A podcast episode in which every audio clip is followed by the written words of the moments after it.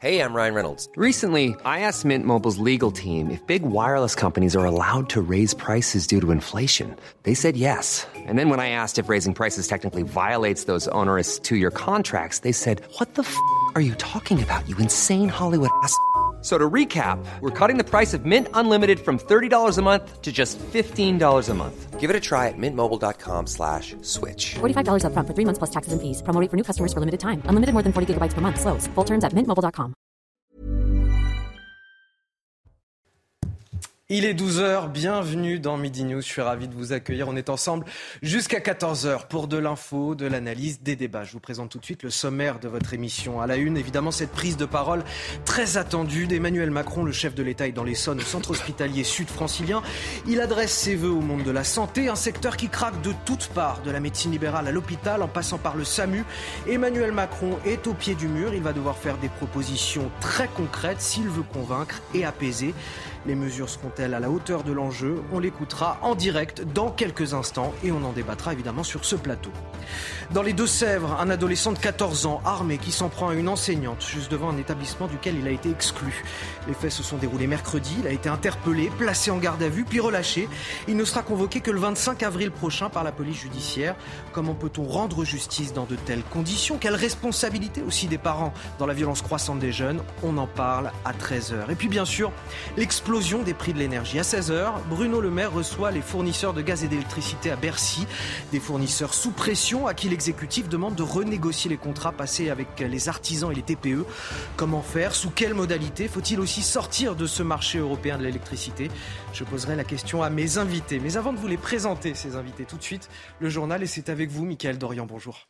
Bonjour Anthony, bonjour à tous. Et alors que le chef de l'État, vous le disiez, doit s'exprimer d'une minute à l'autre depuis le centre hospitalier de Corbeil-Essonne, on commence avec cette alerte lancée par le SAMU sur le manque d'opérateurs, ceux qui décrochent et orientent les patients qui contactent le 15. Ils font face aujourd'hui à un trop grand nombre d'appels et sont débordés. Ils réclament des renforts et une revalorisation de leur métier. Écoutez Brice Giraud, chargé de communication de l'AFARM, l'association française des assistants de régulation médicale le délai de, réponse et de décrocher peut mettre des vies en danger. Alors après, on a des systèmes qui sont mis en place pour faire un tri un petit peu plus rapide.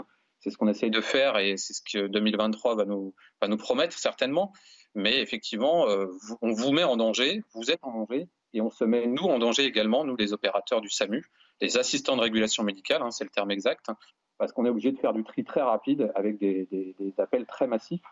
Donc forcément, on fait un petit peu moins bien notre travail avec moins de précision. Les restaurateurs reçus à Bercy hier en fin de journée, ils réclament des aides pour payer leurs factures d'énergie et pour ne pas être contraints de mettre la clé sous la porte. Écoutez à la sortie euh, du ministère de l'économie le chef étoilé Thierry Marx qui a réagi. On réclamait d'abord d'être euh, entendu, euh, donc je pense qu'on a été écouté, ça c'est une bonne chose, de pouvoir avoir une relation avec les fournisseurs d'énergie, parce que là, il nous faut le poids de l'État pour pouvoir parler avec les gens qui nous fournissent de l'énergie, et puis obtenir quand même un, tarif régulé, ce qui nous paraît être une évidence, parce que nous avons déjà des confrères et des consoeurs qui sont en grande difficulté par rapport à des factures qui sont explosives, qui ne peuvent pas être assumées par une entreprise, entreprise telle qu'elle peut vivre une telle facture. L'affaire est pliée. La nouvelle prison du Val d'Oise, baptisée Centre pénitentiaire nord-francilien, annoncée par le Premier ministre Jean Castex, sera bien construite au nord de Berne-sur-Oise, et ce, malgré la mobilisation d'élus et d'habitants opposés au, projet. On écoute la réaction du maire de la commune où sera construite la prison, interrogée ce matin par Romain Desarbes dans la matinale de CNews. On n'est pas contre les prisons, on est contre l'installation d'une prison et des conséquences euh, que ça peut amener sur notre territoire. C'est un bouleversement. Nous, on, va, on, va, on va devoir accueillir euh, une population supérieure d'environ de, entre 600 et 800 personnes, on imagine, puisqu'il y a toujours une surpopulation carcérale. Et encore, on n'est pas capable de la mesurer réellement. Mais c'est un bouleversement. Nous, tout est, tout est modifié, puisque la population de cette prison est inclue dans notre population. 23 500 habitants, euh, c'est beaucoup plus confortable pour la gestion d'une commune. Plus de 3500, on a, on a un système qui, qui se développe et on a des obligations euh, liées à cette population. La justice reconnaît un scandale sanitaire mais prononce un non-lieu dans l'enquête sur l'empoisonnement massif des Antilles au chlordécone. Euh, la chlordécone, pesticide à risque hein, pour la santé humaine, qui a été euh, utilisé dans les bananeraies des Antilles jusqu'en 1993. Plusieurs partis civils ont d'ores et déjà annoncé faire appel de ce non-lieu. Écoutez Christophe Béchu, le ministre de la Transition écologique chez nos confrères de France Info. Euh, ce qui est terrible, c'est le signal qui donnerait le sentiment qu'il n'y a pas de sujet. C'est pas ce que disent les juges, et en tout cas, c'est pas mm. ce que dit le ministre que je suis ce matin. Les juges, ils disent, d'un point de vue pénal, malgré le scandale, on ne peut pas avoir une poursuite nominative qui établit une responsabilité pénale spécifique si longtemps après les faits. Ça n'est pas une remise en cause de la réalité des, euh, des, conséquences de cet usage prolongé. Le ras-le-bol des usagers de la RATP entre les bus et les rames de métro bondées, les retards à répétition et parfois même les annulations. Hier soir, ils se sont rassemblés à Nanterre pour dire stop à la pagaille dans les transports franciliens. Je vous propose d'en écouter certains. On est en région Île-de-France. En plus, le pass Navigo a été augmenté. Si ça continue comme ça, il faut que nos dirigeants de la région, Madame Pécresse, le gouvernement, se mettent autour de la table. Et on ne peut pas continuer comme ça. Les raisons de ce rassemblement, c'est justement pour exiger qu'on en revienne à une meilleure situation au niveau des transports, parce qu'ils sont insuffisants aujourd'hui. Depuis la rentrée, et au fil du temps, ça ne fait que s'aggraver il y a de moins en moins de passages de ces bus, notamment dès qu'on sort des heures de pointe. Il y a quelquefois euh, trois quarts d'heure sans passage de bus. Et puis l'Iran annonce la fermeture d'un centre d'études français à Téhéran. Première riposte à la publication par Charlie Hebdo de caricatures jugées insultantes pour euh, le guide suprême iranien.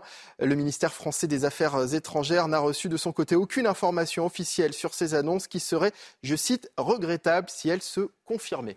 Voilà, c'est la fin de ce journal. Bon après-midi sur CNews en compagnie euh, d'Anthony Favali et de ses invités pour Midi News. Et merci à vous, Mickaël Dorian. On vous retrouve à 13h pour un, un nouveau journal. Il est temps pour moi de vous présenter mes invités pour le déjeuner. Pour cette première heure, j'ai la chance d'avoir Benjamin Morel, maître de conférence en droit public. Bonjour. Bonjour Benjamin, merci à vous d'être présent aujourd'hui. Toujours au rendez-vous également. Naïma Mfadel, que j'ai le plaisir d'avoir, essayiste. Bonjour à vous, merci. Florian Tardif, journaliste politique CNews, que vous connaissez bien. Constance Le Grip, députée Renaissance des Hauts-de-Seine. Merci d'être avec nous euh, aujourd'hui. Et Raphaël Steinville, rédacteur en chef à Valeurs Actuelles. On va évidemment commencer par ce discours très attendu d'Emmanuel Macron. Déserts médicaux, hôpitaux désorganisés, urgences débordées, services pédiatriques menacés. Notre système de santé qui faisait la fierté des Français jusque-là euh, craque de toutes parts. C'est dire si cette parole du chef de l'État était attendue euh, aujourd'hui. On nous a promis des orientations et des mesures rapides pour refonder le système. On nous a promis un discours fondateur aujourd'hui de la part du chef euh, de l'État, d'Emmanuel Macron lors de ses vœux. Alors qu'en sera-t-il? On va l'écouter en direct sur ce plateau dans quelques minutes, dans quelques instants. Il n'a pas encore pris la parole. Et en attendant, on va en parler. Je voudrais vous faire écouter pour commencer Patrick Pellou. Patrick Pellou, médecin urgentiste euh, chez mes confrères de, Radio Classique.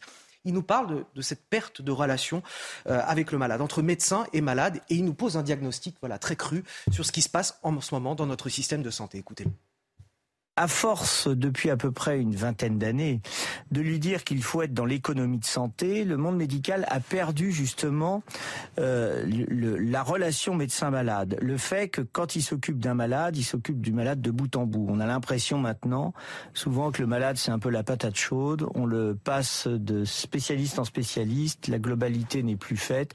Bref, il y a vraiment, je crois que c'est une déliquescence. On est probablement arrivé au bout d'un système. Alors pendant qu'on débat, on va regarder cette image en direct. On attend bien sûr l'arrivée euh, du chef de l'État qui va prendre la parole pour présenter son vœu au monde euh, de la santé. Et en attendant cette question, Emmanuel Macron est-il aujourd'hui au, pied du mur face au monde de la santé? Difficile de ne pas l'être quand vous voyez euh, l'ensemble de la profession, de, les différents secteurs du monde hospitalier qui, sont tous vent debout, qui, euh, qui ne cessent de, crier leur, leur, malaise, qui, se, qui s'accusent même parfois de, maltraitance parce qu'ils n'ont pas les moyens euh, humains euh, et parfois même matériels de bien soigner les malades. Donc il y a cette, il y a ce, il y a cette réalité et le, le président ne peut pas faire autre, autrement que de, de, donner des réponses. Est-ce que ça passe par, par un Grenelle? Est-ce que ça passe par des mesurettes? Je pense que l'ampleur de, la crise est telle qu'il faut des, des réformes structurelles.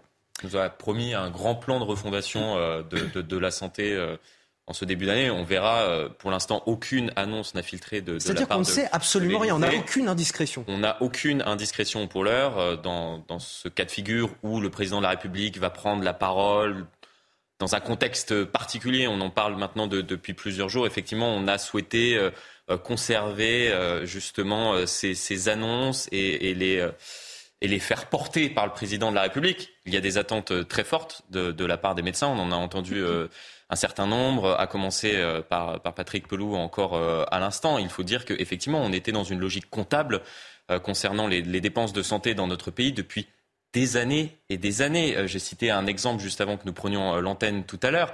En 1997, on a euh, proposé aux médecins libéraux âgés de plus de 56 ans, imaginez-vous bien, de fermer leur cabinet. Et s'ils fermaient leur cabinet pour réduire les dépenses de santé dans notre pays, on leur proposait une prime de 250 000 francs à l'époque. C'est-à-dire qu'on récompensait il y a moins, euh, il y a un peu plus de 20 ans, euh, des médecins libéraux qui fermaient leur cabinet et qui aujourd'hui, euh, maintenant, ont conduit à la création de déserts médicaux. Et on déplore aujourd'hui cette situation, mais c'est la responsabilité des personnalités politiques qui étaient à la tête de ce pays et qui ont pris ce type de décision ces dernières années dans une logique comptable. Et oui, aujourd'hui, nous sommes tous collectivement au pied du mur. Constance Le Grip, vous qui êtes euh, députée euh, Renaissance, vous n'avez aucune information sur les annonces qui vont être faites par Emmanuel Macron pour le moment? Non, moi personnellement, je n'ai aucune information. Non, mais c'est très important parce que ça vous met aussi dans une position délicate. C'est-à-dire que derrière, vous allez devoir assurer le service après-vente de ce qui est dit par le chef de l'État. Parce qu'en tant que député de la majorité, quelque part, vous allez devoir l'assumer, son discours à Emmanuel Macron. Bien sûr. Sauf que pour l'instant, vous ne savez rien. C'est quand même un peu embarrassant pour vous. Non, non, ça n'est pas embarrassant. D'abord, moi, je ne suis pas ministre de la Santé, ni euh, présidente de la Commission euh, des affaires sociales de l'Assemblée nationale euh, ou, du Sénat.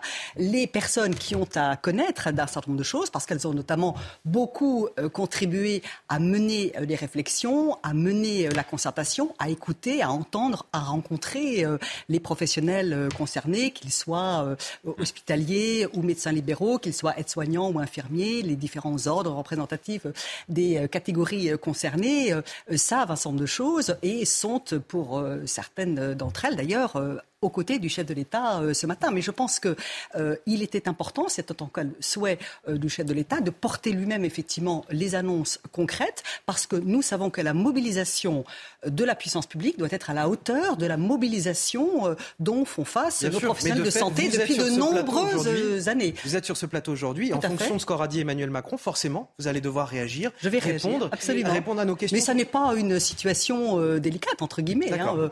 C'est l'équilibre des pouvoirs, la séparation des pouvoirs, le Parlement aura à connaître de ce qu'il aura à connaître et de ce qu'il aura éventuellement à adopter, à débattre, à voter s'il y a des mesures de nature législative. L'État et la puissance publique font face à la responsabilité. On a un Conseil national de la refondation consacré à la santé qui a fait. organisé à travers le territoire plusieurs centaines de réunions depuis déjà trois mois. Ce Conseil national de la refondation consacré à la santé, il n'est pas fini et on a déjà des propositions du chef de l'État. C'est pas étrange comme manière de fonctionner? Non, c'est pas étrange je pense que la vie euh, est ainsi faite qu'il faut en permanence proposer des solutions, réagir dans l'urgence quand il y a urgence. Nous traversons euh, actuellement euh, une triple épidémie, hein, je tiens à le rappeler quand même, avec une nouvelle vague importante de Covid-19, une épidémie des grippes importante également et l'épidémie de bronchiolite. Donc il y a forcément des mesures d'urgence à prendre. Et il est tout à fait normal que, par ailleurs, sur des mesures et des perspectives de moyen et long terme, la réflexion, la concertation, la discussion avec euh, nos concitoyens euh, se poursuivent parce que les, mesures de, santé, c'est pas uniquement ce qui va euh, être annoncé par le, chef de l'État dans quelques minutes. C'est également des perspectives. Qu'est-ce que nous attendons? Un débat, je dirais, de fond, un débat de société. Qu'est-ce que nous attendons, nous, Françaises et Français, de notre système de santé dans les, années et les décennies à venir? Ce qui, m'interroge justement, c'est que s'il y a eu une, une concertation aussi large, normalement, les médecins, tous les soignants euh, devraient être euh, concertés. On est bien d'accord. Je m'étonne, je m'étonne, je vous avoue que ça n'est point du tout fuité. Et pour connaître beaucoup de, médecins, je peux vous dire que je n'en ai pas entendu parler. Donc je suis étonnée, mais il y a un de choses qui sont concertées et discutées Mais c'est vrai qu'une concertation aussi large que ça, ça suppose que vraiment tout les centres hospitaliers soient concertés, en tout cas qu'il y ait des, des, représentants de, du milieu hospitalier. Ça veut dire que les, ben, les généralistes ne nous pas parler, justement, ceux qui font la grève. Vous savez quoi, Naïma? De ce point de vue-là, je voudrais qu'on écoute encore une fois Patrick Pelou, médecin urgentiste, qui nous dit voilà, en somme, je résume son propos, François Braun ne sert à rien, c'est Bercy qui gère en matière de santé. Écoutez, mm. Patrice Pelou. François Braun, qui était président d'un syndicat euh, en, France, donc qui connaissait les choses, qui quelques jours avant d'être nommé ministre faisait des communiqués de presse en disant que ça n'allait pas. Il est maintenant ministre, ça ne change rien. Vous avez euh, des directeurs de crise qui ont été nommés avec les crises sanitaires parce que maintenant, en fait, l'hôpital public n'est plus qu'un cumul de, de, gestion de crise, n'est-ce pas? Donc, du coup, on met des directeurs de crise qui sont des médecins. Qu'est-ce que ça change? Rien. Eh ben, c'est autre chose. Vous apercevez que qui gère la santé en France, c'est Bercy. Donc c'est Bercy qui gère la santé en France? Je, trouve euh, Patrick Pelou, dont j'écoute toujours la parole avec beaucoup d'attention et de considération, euh, très sévère euh, à l'égard d'un autre médecin urgentiste qui est François Braun. non, je ne peux pas considérer que le ministre de la Santé ne sert à rien et que c'est Bercy qui gère. Hein. Encore une fois, nous avons un ministre de la Santé qui est parfaitement au fait il a été euh, médecin urgentiste, il a été à la tête d'un syndicat de médecins urgentistes, de la situation euh, réelle de, l'hôpital euh, public d'une part, et puis d'autres secteurs du secteur de la santé au sens large. Et euh, je ne peux pas euh, laisser dire que le ministre de la Santé euh, ne sert à rien ou que la gestion du secteur de la santé dans sa globalité ne soit que comptable. Hein. Clairement, nous avons traversé une pandémie qui a fait prendre pleinement conscience à tout le monde, à tout le monde, y compris aux éventuelles personnalités politiques qui avaient des visions un peu trop tournées vers l'économie de santé, que là, mobilisation de la puissance publique compte tenu de l'explosion des dépenses de santé actuelles et à venir aussi pour toute une série de raisons démographiques, etc., etc., amène à euh, considérer les choses sous un autre angle, un autre paradigme. et nous avons de fortes attentes. Une image que l'on vous montre en direct, c'est ce pupitre devant lequel va s'exprimer Emmanuel Macron, qui va adresser donc ses vœux aux acteurs de la santé euh, à Corbeil-Essonne, dans le département de l'Essonne, dans quelques instants. Des vœux que l'on va suivre évidemment en direct. Je voulais vous montrer ces images avant de poursuivre notre tour de table, évidemment, avec Benjamin Morel. Oui, je m'inscris un peu dans ce que disait Patrick Pelou, c'est-à-dire que grosso modo, et ça date pas d'Emmanuel Macron, il ne s'agit pas de jeter l'opprobre sur la précédente ou la, ou la présente majorité, mais en réalité, depuis le milieu des années 90, on a une approche comptable. Et en effet, Bercy a pris les rênes du ministère de la Santé. Aujourd'hui, vous avez un ministère de la Santé qui est en grande partie engoncé, tout bêtement pour deux raisons majeures. La première raison, c'est qu'on a eu des soins qui coûtaient de plus en plus cher. Pour deux raisons majeures vieillissement de la population et de l'autre côté, montée en gamme également de la médecine. On l'oublie, mais il n'y a pas que du négatif. On a eu des machines qui ont, plus, qui ont sauvé plus de vies et qui ont coûté plus cher. Tout ça a conduit à faire des économies ailleurs. Pour faire des économies ailleurs, on a développé l'ambulatoire, on a essayé de jouer les cost-killers. Et là, Bercy a joué un rôle fondamentalement néfaste. Parce que pour jouer les cost-killers, qu'est-ce qu'on a fait? On a dit, écoutez, il n'y a pas de souci, on va tailler dans l'opérationnel, on va faire la tarification à l'acte, etc. On va construire une couche de bureaucratie pour bien vérifier que les médecins font bien ce que l'on attend en termes de réduction des coûts. La couche de bureaucratie a fait que, en fait, non seulement on a ankylosé l'opérationnel, mais que qui plus est, eh bien, on n'a euh, fait pas d'économie parce que la couche de bureaucratie et les vérifications, le fait que les médecins sont devenus inefficaces parce qu'ils font beaucoup de paperasse, ça fait que ça n'a pas fonctionné et que, eh bien, ça n'a pas forcément fait faire d'économies. Et donc, on se retrouve aujourd'hui dans ce système-là. Mais comment a-t-on pu réfléchir ainsi finalement alors que la population même vieillit et que donc les besoins de santé vont être de plus parce qu'on considérait justement que certes la population vieillissait, certes les soins coûtaient de plus en plus cher, mais qu'il fallait pas que ça coûte plus. Parce que la dette, parce que d'autres impératifs, etc.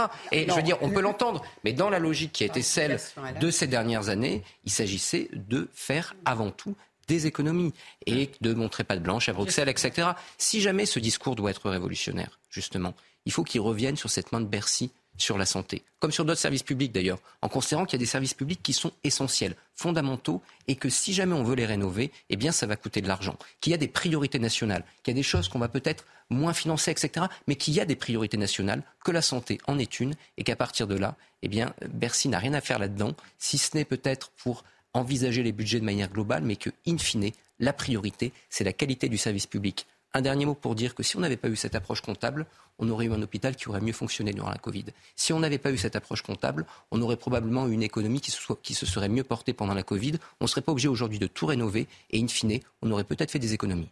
Pendant la pandémie, justement, 600 Emmanuel milliards Macron. d'euros pour sauver justement à la fois le système de santé, le système financier et euh, le, le système économique de la France. Effectivement, il y a euh, deux paramètres que les politiques n'ont pas réussi à, à anticiper. Euh, premièrement, le développement des maladies chroniques dues au vieillissement de la population. Et deuxièmement, l'évolution sociologique, c'est-à-dire que les médecins qui pouvaient prendre des patients pendant 60-70 heures euh, par semaine, voire plus dans les années 90-2000, euh, ces mêmes médecins aujourd'hui, plus jeunes, ne souhaitent plus euh, passer autant de Et temps dans leur cabinet. vie, euh, Ils veulent une autre vie. Et on l'a vu d'autant plus, cela a très certainement été accentué euh, par la crise du, du coronavirus, où on a euh, changé notre rapport au temps, et notamment notre rapport entre euh, le temps passé dans notre vie professionnelle et dans notre vie euh, personnelle. Et on ne met pas assez l'accent sur la prévention, euh, justement. Aussi. Souvent, euh, les, les personnes arrivent trop tard pour, euh, pour se faire euh, Alors soigner, alors que que c'est une vraie, tout à fait. et une vraie Cette priorité. vous avez et l'Allemagne, être par- portée. Voilà, l'Allemagne, par fort. exemple, priorise beaucoup raison. plus la prévention que le curatif. Et ça, c'est intéressant à faire. Et justement, dans les propositions qui pourraient être faites, euh, les généralistes, le collectif des généralistes avait proposé, par exemple, le bus santé avec Mhm. un médecin. Mais ça peut être aussi un bus santé en termes de prévention, de dépistage.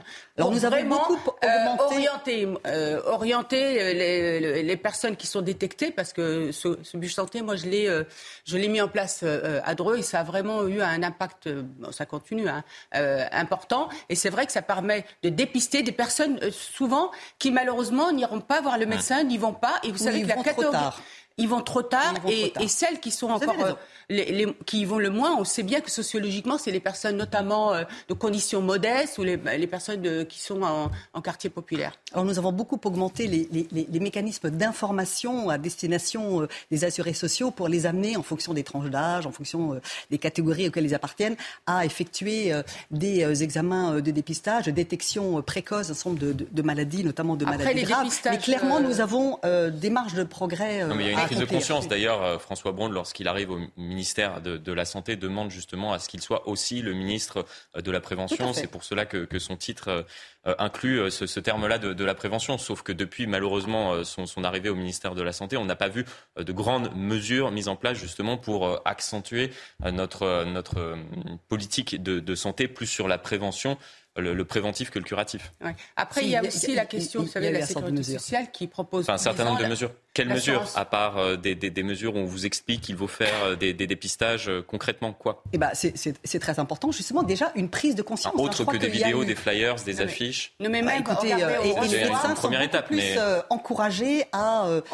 En, en fonction orienter de l'âge, euh, leurs en patients de euh, l'âge, on reçoit, vers tel ou tel examen. On reçoit aussi Tout à fait. pour faire ce dépistage Tout qui à est fait, pris en charge ça. par l'assurance maladie. C'est ça. Mais le pourcentage de personnes qui répondent, il est dérisoire. Donc ça aussi, c'est peut-être un levier, voir comment on peut amener à ce que les, les, les, Les médecins personnes généralistes. aillent vraiment se faire dépister. les médecins Et pour- généralistes. Et- Et, et pour qu'ils y aillent, encore faut-il qu'il y ait des spécialistes disponibles. C'est-à-dire que lorsque vous vivez dans certaines régions et que vous voulez en effet aller voir un ophtalmo, etc., ce sont des mois d'attente.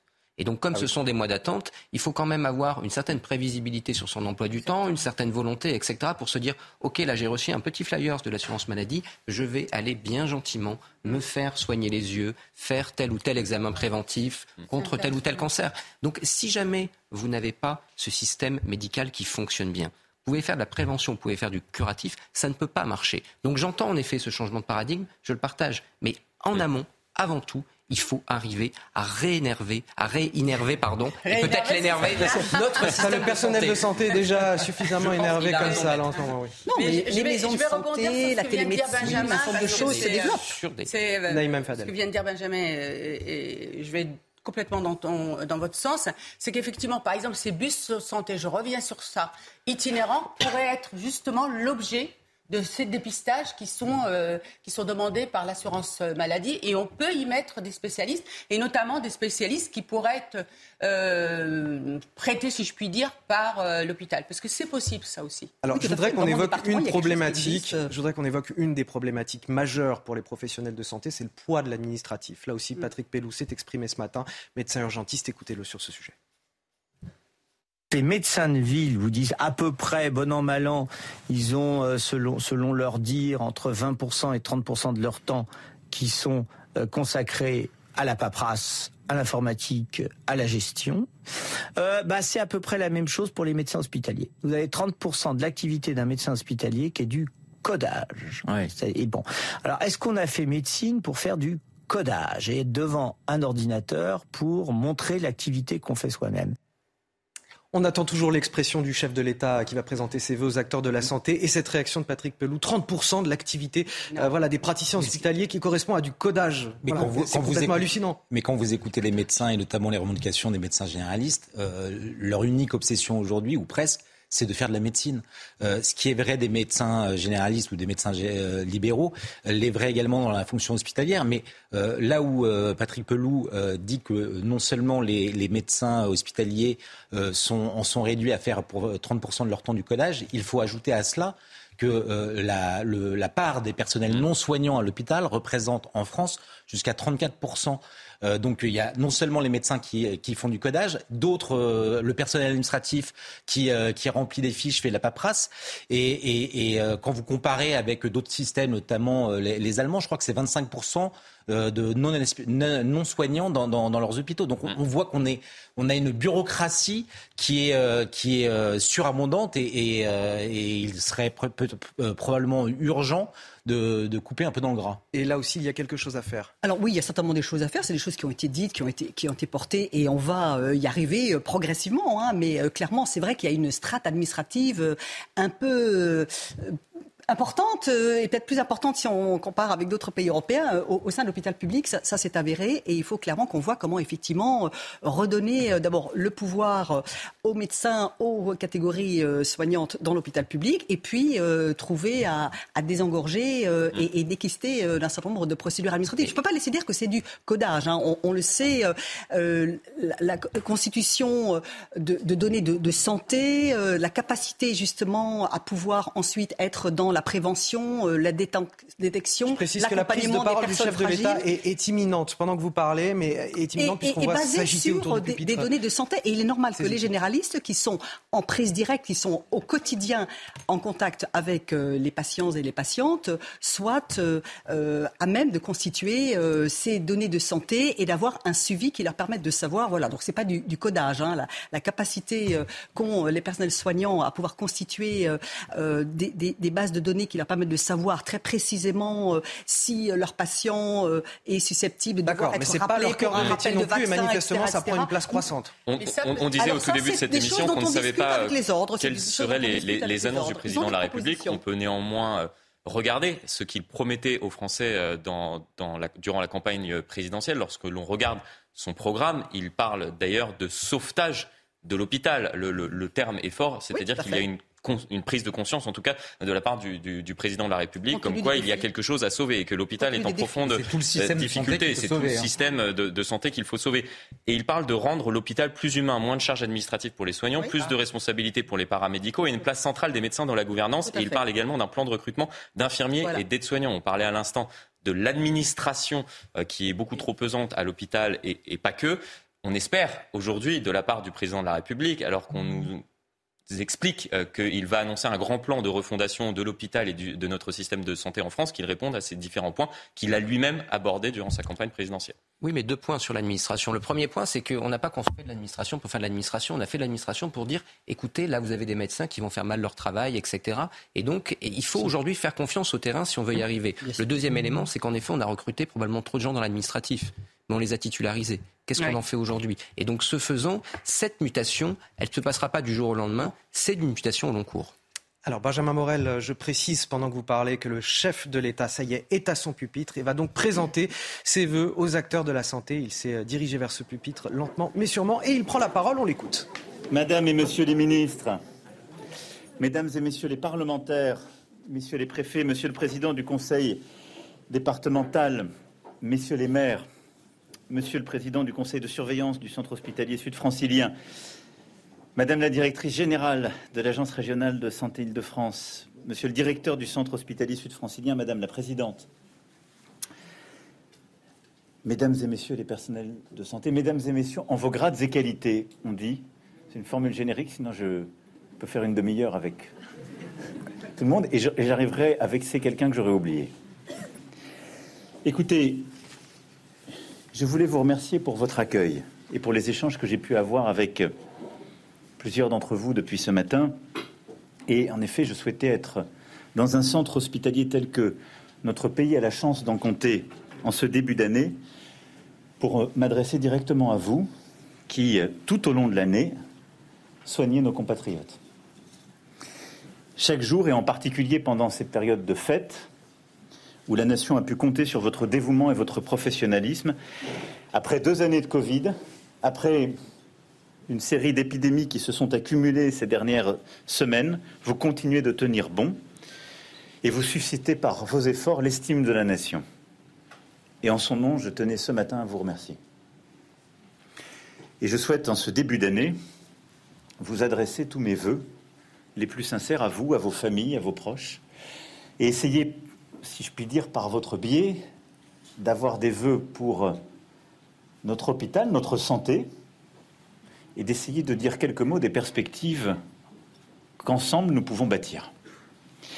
En m'adressant à vous euh, aujourd'hui, évidemment, je veux rendre hommage à l'engagement et au professionnalisme exceptionnel qui est le vôtre et celui de vos confrères partout, mais je voulais aussi avoir un mot, parce que ici, comme dans quelques hôpitaux de France, nous avons subi un grave, une grave attaque informatique, et vous avez tenu, et si je puis dire, je le dis parce que ce n'est pas forcément toujours clair pour tout le monde, mais euh, dans cet hôpital, le système a été complètement endommagé. Je veux non seulement remercier les équipes évidemment informatiques, tous les soutiens logistiques qui l'ont fait, mais tous les soignants.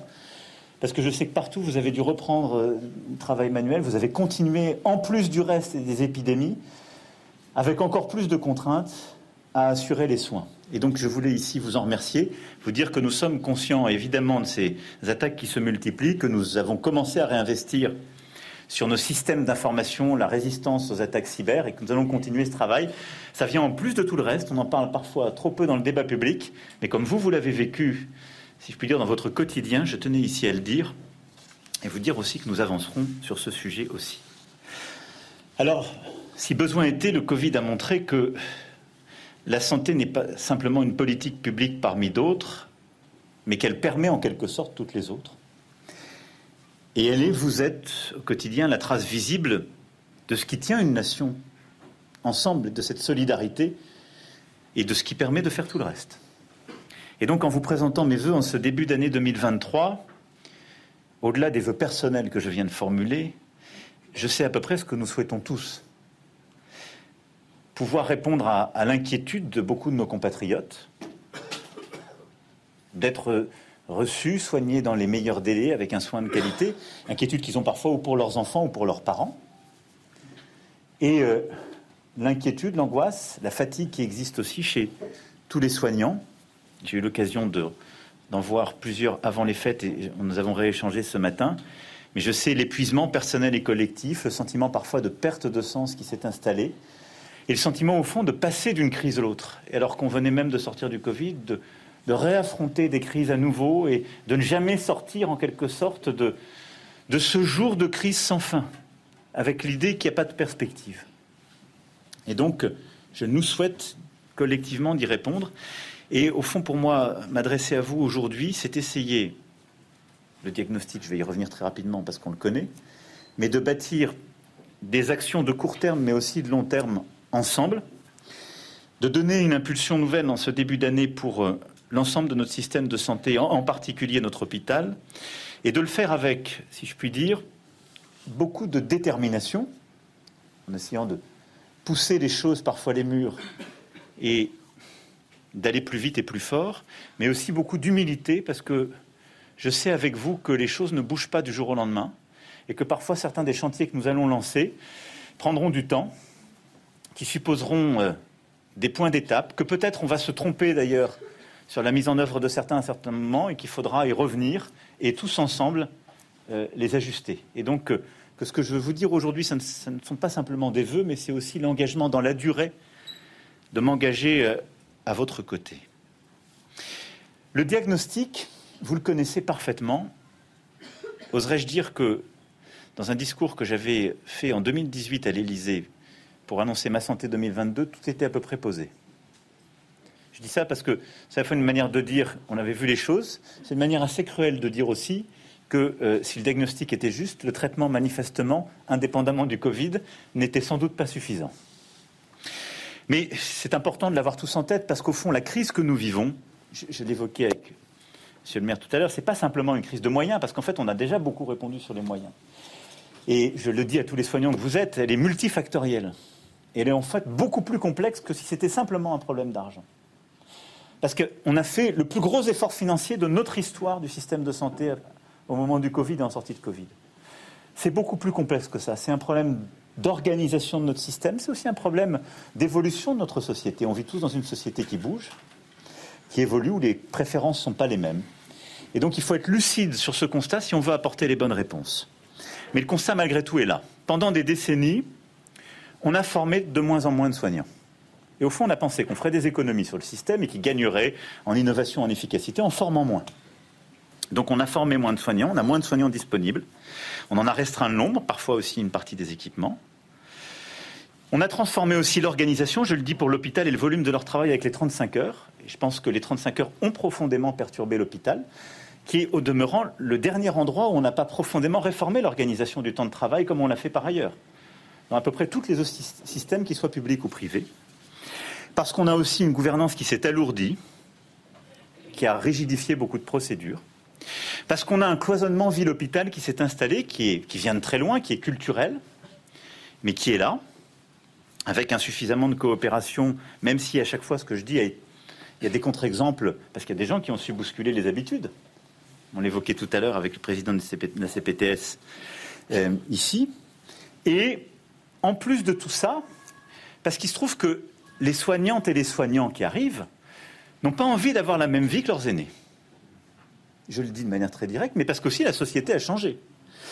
Et dans une société où le télétravail s'est développé, euh, où les choix de vie, d'organisation de la vie euh, personnelle et professionnelle est là, on ne peut plus demander à des médecins, des infirmiers, des infirmières, des aides-soignantes, des cadres de santé, euh, des, euh, des, manips, euh, des brancardiers, brancardiers, de dire vous, votre vie ne change pas. Vous allez faire comme vos parents, vos grands-parents en termes de rythme de travail. Ça ne marche pas. Et quand on dit que des gens quittent le métier pour le changer, c'est aussi le résultat de cela. Et ça, on le vit à l'hôpital, mais comme on le vit d'ailleurs dans le libéral, la médecine de ville, on le sait bien, ou quand que ce soit le médecin de ville ou de campagne s'en va à la retraite, celui qui lui succède n'a pas envie d'avoir le même rythme. Et on ne remplace pas un pour un. Et en parallèle de cette évolution que je décris là, à la cavalcade, il se trouve que nous sommes un pays qui vieillit. C'est une chance. On en parlait, il y a le grand âge. On est un pays qui essaie de mieux en mieux de prendre en compte aussi euh, les enfants, ce qu'on a fait avec les mi-jours. Et donc, au fond, on a de plus en plus de maladies chroniques, on a de plus en plus de vulnérabilités qu'on veut prendre en charge. Et là où notre système avait été conçu historiquement pour euh, des pathologies plus aiguës, plus ponctuelles, euh, en quelque sorte, le, besoin a été vers, au fond, de plus en plus de maladies chroniques, complexes, qu'on veut de mieux en mieux prendre en charge, vous avez aussi en particulier euh, sur votre territoire des populations très précaires qui arrivent ou, sont fléchées sur votre hôpital avec encore plus de complexité. Et on voit bien que cette situation, c'est ça qui rend la chose intenable. Et au fond, l'hôpital, et dans l'hôpital, les services qui sont exposés à ce qu'on appelle joliment les soins non programmés, bah, c'est le cœur de cœur du problème, parce que c'est là que tout vient exploser depuis maintenant quelques années. Et malgré ce qu'on a commencé à faire, je vais y revenir, le Covid a en quelque sorte, vous me le disiez très bien d'ailleurs tout à l'heure, docteur, révélé, au fond, cette divergence qui s'est installée pendant plusieurs décennies. Voilà, c'est ça le constat.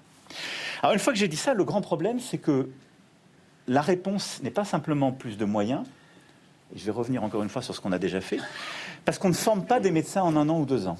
Et tout ce que je viens de dire là, on va mettre une décennie à le changer en vrai, en profondeur. Et on va vivre dans les années qui viennent, en tout cas votre serviteur dans la fonction qui est la sienne à coup sûr, dans une situation qui va plutôt se dégrader en termes d'offres médicales. Parce qu'en plus, on a la démographie de nos médecins, et il se trouve que beaucoup d'entre eux arrivent dans un âge qui est plutôt celui d'aller vers la retraite. Et donc, il n'y a pas de recette miracle qui va dire en un seul coup, on va vous créer une offre de santé formidable pour répondre à ce qu'on a, aux erreurs du passé ou à la mauvaise programmation et à cette société qui change.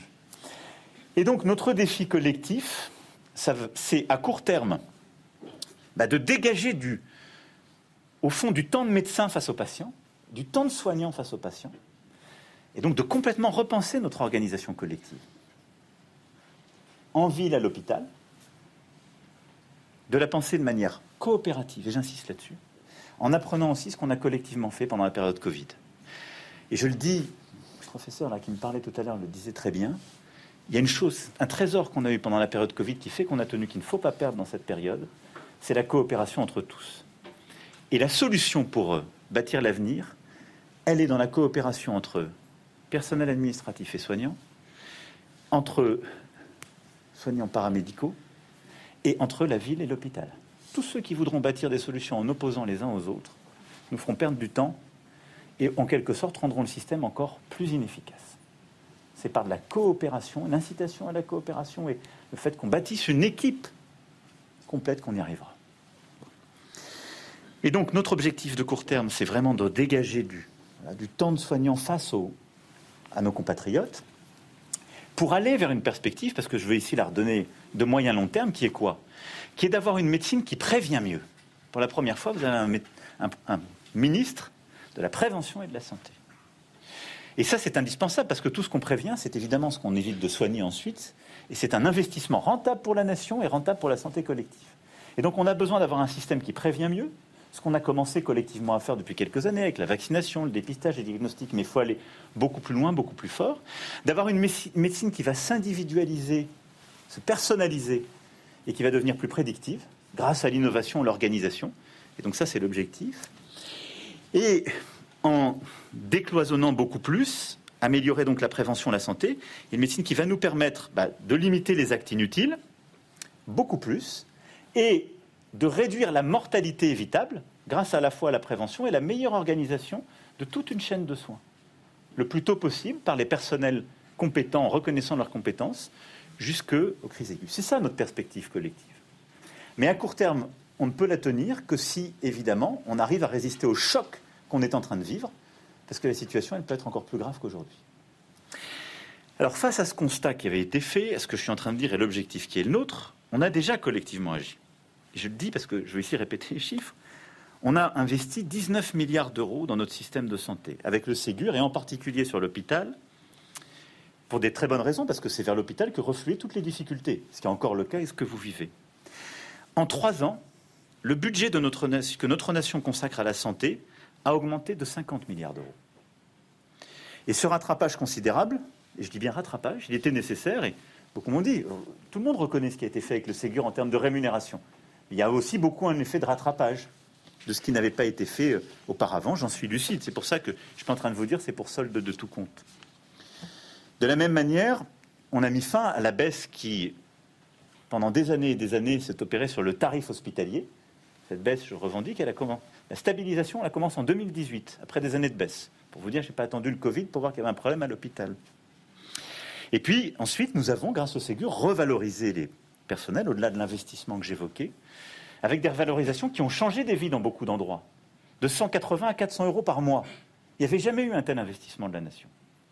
Simplement, il faut être clair, là où ça change la vie, par exemple, d'un infirmier, d'une infirmière, d'une aide-soignante, d'une aide-soignante ou d'un médecin, dans un hôpital de province où le coût de la vie n'est pas extrême, où il avait déjà une stabilité. C'est beaucoup moins vrai dans les grandes villes ou une région comme la nôtre, ici aujourd'hui, où euh, le coût de la vie, les contraintes de transport, le, coût de logement sont tels que, en fait, même avec 180 euros de plus par mois, ce n'est pas ce qui vous permet d'acheter un logement à côté de l'endroit où vous travaillez ou de compenser les frais que vous avez à côté en plus. Et donc, on a un vrai problème là d'attractivité, ça c'est vrai tout particulièrement pour l'hôpital, malgré le Ségur, dans les grandes villes et, les, régions où le coût de la vie est plus élevé que dans d'autres. Et puis, on a mis fin au numerus clausus dans ces années dernières. Depuis 20 ans, je le disais, on ne formait pas assez de soignants. Et on a mis fin parce que je veux ici rappeler les chiffres. On a perdu ces dernières années environ 6 000 médecins généralistes. On est à un peu moins de 100 000 médecins généralistes aujourd'hui. Le problème, c'est que nous aurons environ 80 000 médecins généralistes en 2025 si tous ceux qui doivent partir à la retraite partent. Et on a, selon les chiffres de Caisse nationale d'assurance maladie, presque la moitié des médecins aujourd'hui qui ont plus de 60 ans. C'est d'ailleurs pour ça que vous avez sans doute vu que dans les derniers textes financiers, on a pris une mesure qui facilite, favorise le cumul emploi-retraite, parce qu'heureusement, tous ne prennent pas la retraite à l'âge dit, et qu'on veut faciliter euh, et en quelque sorte rendre plus attractif le cumul emploi-retraite, parce qu'on va avoir besoin de garder le maximum de médecins qui sont prêts à le faire, qui seraient en âge de partir à la retraite pour que ce soit très incitatif. Je le dis juste, mais malgré l'ouverture du numerus clausus qu'on a fait ces dernières années, on n'en verra pas le résultat dans les 5-8 ans qui viennent. Donc on va devoir œuvrer tous ensemble à une stratégie et donc réorganiser, décloisonner, réussir à libérer du temps médical. Voilà en quelque sorte à la fois le constat que je voulais faire, redire ce qu'on a, ce a fait, la perspective vers laquelle on doit aller, mais donc aujourd'hui on doit aller beaucoup plus vite, beaucoup plus fort, prendre des décisions radicales, mais collectivement jouer aussi d'intelligence collective et de liberté donnée au terrain. Et moi, je veux remercier toutes celles et ceux qui m'ont parlé ce matin, parce qu'en plus de l'activité, il y a plein d'idées très concrètes déjà mises en œuvre et de volonté de faire et de trouver en quelque sorte sur le terrain des réponses. Il faut vous en donner les moyens et les possibilités. Alors, premier objectif pour moi, en ces débuts d'année, pour nous, c'est de, en quelque sorte, gagner du temps médical. Je vous ai dit qu'on ne va pas inventer et créer des médecins massivement. On va tous ensemble essayer de mieux nous organiser pour, en quelque sorte, permettre d'avoir, à l'hôpital comme en ville, plus de temps médical pour nos compatriotes. Nous allons à cet égard accélérer le recrutement des assistants médicaux pour les médecins. On a aujourd'hui près de 4000 assistants médicaux qui ont déjà signé un contrat. Et ce qui est un des vrais succès, pour le coup j'étais critique avec moi-même sur la stratégie Ma Santé 2022, ce qu'on a lancé en 2018, ça c'est un vrai succès de la politique lancée depuis 2018.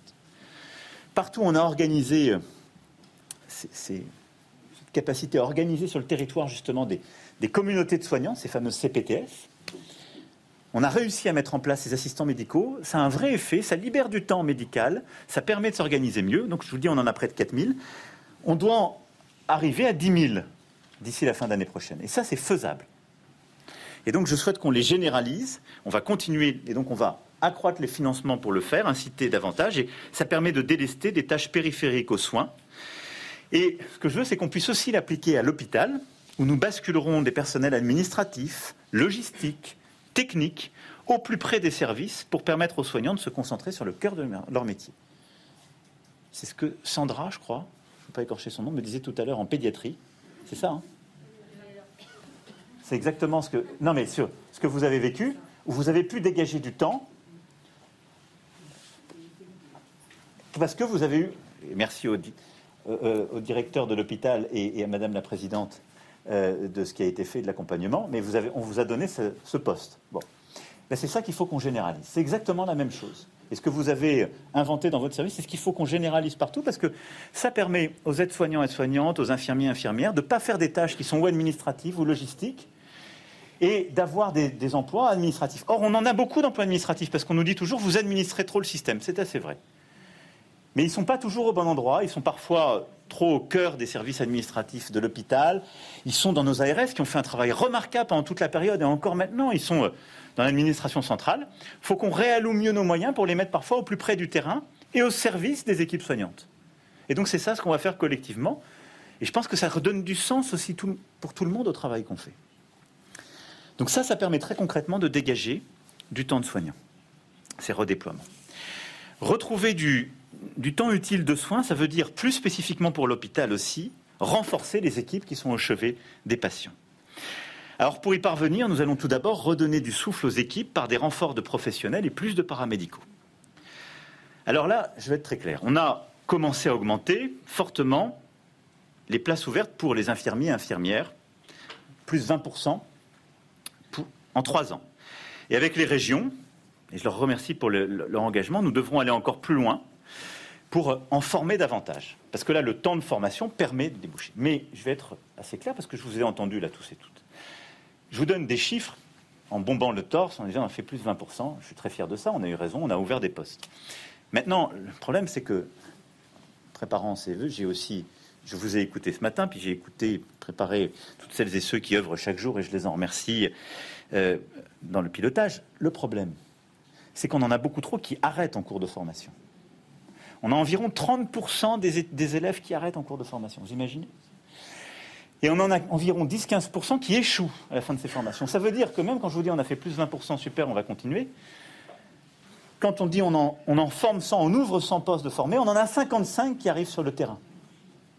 Et puis en plus, on a le problème que beaucoup trop, certains se réorientent et vont dire à la fin de leurs études, finalement, je ne vais pas aller, c'est trop dur. Et d'autres vont faire tout de suite intérim. Plusieurs m'ont dit aussi. Bon. Donc on va continuer d'ouvrir des postes, mais qu'est-ce qu'on doit faire? Un, on doit réfléchir à la bonne orientation. Pour, la santé, on en a besoin de manière criante. On doit améliorer le système Parcoursup qui n'est pas optimal, qui ne permet pas aujourd'hui de bien mesurer la motivation. Et donc ça, on va l'améliorer. La deuxième chose, c'est qu'il faut qu'on revoie l'organisation et le fonctionnement de nos études. Il y a plein d'idées, certainement été données, mais ça, c'est un chantier que je lance et qu'on finalise d'ici à l'été. C'est indispensable. Et la troisième, c'est qu'il faut qu'on mette aussi un système qui est plus responsabilisant en sortie d'études. Et là, pour tout le monde, on ne peut pas avoir des soignants conformes, quelle que soit leur qualification, et qui tout de suite partent en intérim ou en remplacement. Ce n'est pas possible. Parce que sinon, on va, on va décourager tout le monde.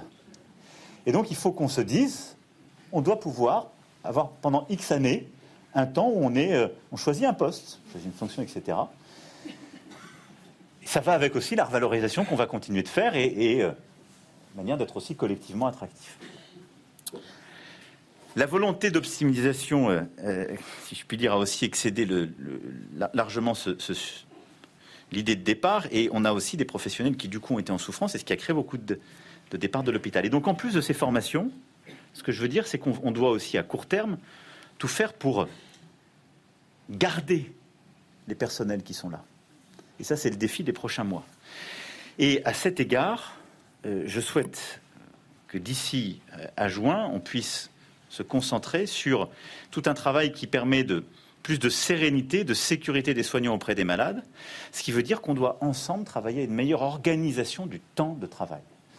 Qu'est-ce qui ne marche pas dans notre hôpital aujourd'hui? C'est que, je le disais, ce qui est vrai, c'est le dernier endroit où juridiquement les 35 heures fonctionnent encore. C'est une hyper-rigidité. Si je dis ça, il y en a plein d'entre vous qui vont bondir sur moi en disant Mais moi, je ne travaille pas 35 heures, il est sympa, lui. C'est tout à fait vrai. C'est tout à fait vrai. Et donc, du coup, le système ne marche que par des heures sup, qui sont allouées de manière complètement hétérogène selon les services. Donc, ça ne crée pas un bon travail entre les services, et qui d'ailleurs a créé aussi beaucoup d'hétérogénéité selon le territoire, les spécialités, les services, parce qu'il y a des heures sup qui sont vraiment payées. Il y a des tas d'heures sup qu'on met sur des comptes qui ne sont pas payées tout de suite qui crée beaucoup de différences et qui, malgré toutes les revalorisations et les ségures qu'on a fait, fait aux heures payées à la contrainte demandée, c'est impossible. Donc plus personne, on va être clair, le système, on l'a surcontraint. Alors on peut dire, on va, on va mettre plus de moyens, etc. Mais sur un système qui est surcontraint et qui marche pas bien, ou aussi, il faut bien le dire, on n'utilise pas bien collectivement l'instrument qu'est l'hôpital. Parce qu'on, est-ce qu'on utilise suffisamment bien les blocs opératoires qui sont les nôtres, les équipements qui sont collectivement les nôtres? La vérité est non. Parce qu'on a créé trop de contraintes en organisation du temps de travail, et donc on n'a pas non plus optimisé collectivement le temps. Et il faut redonner de la visibilité à tout le monde pour se dire, euh, on n'est pas des bouches-trous, et donc on a envie aussi d'avoir des plans de charge sur lesquels on donne de la visibilité. Ce système, il faut le remettre à plat, et je demande que ce soit fait d'ici au 1er juin pour que, avec la petite équipe projet qui fera ça auprès du ministre, on puisse rebâtir un système qui, objectivement, plus cohérent avec la réalité de votre quotidien. Sinon, on va, je vous le dis, en permanence, en permanence sur ce sujet, combler les crises. Et en permanence, on fera des primes, des revalos, trucs. Et en permanence, on aura des systèmes où c'est pas suffisamment utilisé, où, on a, où il manque tel ou tel soignant, parce qu'on on doit repenser l'organisation dans l'hôpital, l'organisation du temps de travail, l'organisation des plans de charge. Et on doit le faire d'ailleurs de manière plus large entre ce qui est fait au domicile, en ambulatoire, en hospitalisation classique. À côté de ça, et c'est le deuxième grand axe sur lequel je voulais concentrer mon propos, on doit réorganiser des soins à l'hôpital pour retrouver une échelle humaine. Moi, je suis frappé depuis ces dernières années, avant le Covid, encore plus pendant le Covid, et je dirais, pour moi, la période qu'on vit en sortie de Covid, elle est encore plus inquiétante à cet égard. Il y a un besoin de rémunération, on a commencé à le combler, on n'est pas au bout, c'est vrai, mais il y a un besoin de reconnaissance et de sens. Et c'est aussi pour ça que je suis devant vous ce matin. Parce que je ne suis pas dupe, je vous entends. Et ce que vous dites, c'est on nous a applaudi tous les, tous les soirs à 20h quand c'était le Covid, et après tout le monde nous a oubliés. Et pour nous, c'est presque plus dur parfois dans certains services que ça ne l'était pendant le Covid. Ce qui est vrai.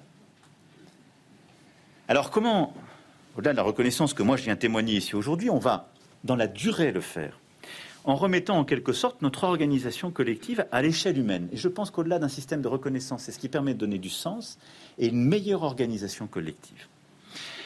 À l'hôpital, je crois pouvoir dire sous votre contrôle que un des ressorts du désenchantement, c'est une organisation des équipes qui, à force de rationalité, a perdu en prévisibilité, en humanité.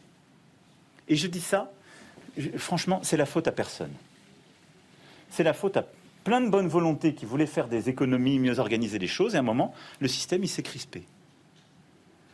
Mais la vérité, c'est que, à cause de l'organisation du temps de travail que j'ai déjà évoquée, et d'une organisation qu'on a massifiée autour de pôles parfois très lourds, etc., mais surtout en ayant une même organisation partout sur le territoire, on a parfois découragé. On a créé aussi des situations, du coup, où on a, pour les soignants qui restent, créé des agendas impossibles où au sein d'un pôle et d'un service l'autre, on vous dit du jour au lendemain, tu dois faire telle garde, tu dois venir combler tel besoin ou tel autre. C'est ça la réalité. Et donc beaucoup de nos soignants aspirent à revoir leur planning, leur schéma horaire, à retrouver plus de temps pour les malades, plus de temps pour pouvoir se former, plus de temps en équipe. Et ça tombe bien parce que c'est exactement ce dont on a besoin pour répondre aux défis que j'évoquais. Et donc, si on veut réussir à faire ça, on doit aussi permettre plus de liberté d'organisation. Et je veux qu'au plus tard, d'ici le 1er juin, chaque hôpital ait engagé et finalisé les discussions avec toutes les équipes, l'ensemble des partenaires sociaux, pour adapter les plannings et les organisations de travail, comme je le disais, et pouvoir aussi le faire au niveau du service. Chaque service doit pouvoir se saisir de cette liberté de s'organiser en autonomie et en responsabilité, avec le maximum de liberté dans la construction des plannings sous la conduite des cadres, des chefs de service mais il faut que le service redevienne l'unité organique et humaine pour pouvoir organiser les choses. Après qu'il y ait des coopérations par pôle, il y a des tas de modèles, il y a des endroits où les pôles ça marche bien, parce qu'ils sont cohérents, il y a, la il y a des endroits c'est une catastrophe, je vous le dis euh, comme je l'ai vu. Il faut laisser cette possibilité de réorganiser les choses, mais que d'ici au 1er juin, on ait ce, ce, dialogue qui soit fait et une vraie autonomie des équipes pour leur organisation. Parce que c'est ce qui permettra aussi de se dire, en dessous de certains seuils, quand on a un problème, il bah, faut prendre des décisions qui sont d'organisation complète, mais on redonne de la prévisibilité à tout le monde. Et c'est clé. Et on redonne de l'humanité parce que les gens se connaissent, parce qu'ils peuvent organiser les choses entre eux. Et donc, plus largement, d'ici le 1er juin, l'hôpital public doit retrouver partout l'échelle du service pour prendre les décisions du quotidien, dans le feu de l'action, dans la suite des jours et des nuits. C'est parce qu'on se connaît, qu'on s'épaule, qu'on peut gagner en efficacité. Et donc après, si les pôles sont choisis, qu'ils soient maintenus, il faut une liberté d'organisation plus forte. Alors ce qui est formidable dans notre organisation collective, c'est quand j'ai dit ça et j'ai dit moi je veux que ce soit fait dès le 1er juin, on m'a d'abord dit c'est totalement impossible, il faut prendre un texte de loi. Et donc ce ne sera jamais prêt le 1er juin. Et puis après on m'a dit en fait, non, le texte de loi est déjà pris. Mais personne n'est au courant.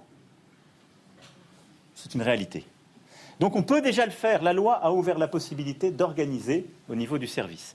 Je le dis urbi et orbi, il faut que tout le monde s'en saisisse pour pouvoir trouver ces latitudes et surtout qu'on puisse se saisir du champ organisationnel que je viens d'ouvrir sur le temps de travail, l'affectation des rémunérations qui vont avec et que collectivement on s'en saisisse. Mais ce n'est pas une rigidité, on a le droit. Et donc il faut retrouver cette possibilité d'organiser les choses de la manière la plus adaptée, en tout cas c'est ouvert.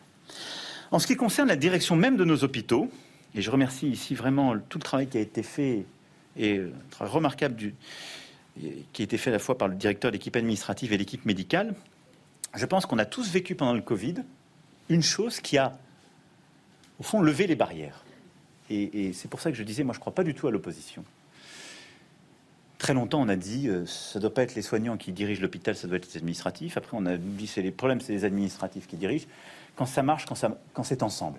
Et donc, moi, je souhaite qu'on puisse aller, et on a plusieurs textes de loi portés par nos parlementaires qui permettront d'aller dans ce sens, qui est le ministre mène une concertation qui nous permettra de préciser les modalités organisationnelles, mais qu'on puisse mettre à la tête de nos hôpitaux un tandem, un tandem administratif et médical. Un vrai tandem qui, sur la base d'un projet qui est soumis, en redonnant toute une place aussi au conseil d'administration de notre hôpital, eh ben, puisse bâtir un projet qui soit évalué, que le meilleur projet soit choisi et que ce soit un tandem qui soit mis en place. Je pense que c'est une bonne chose pour que tout le monde travaille bien ensemble, main dans la main.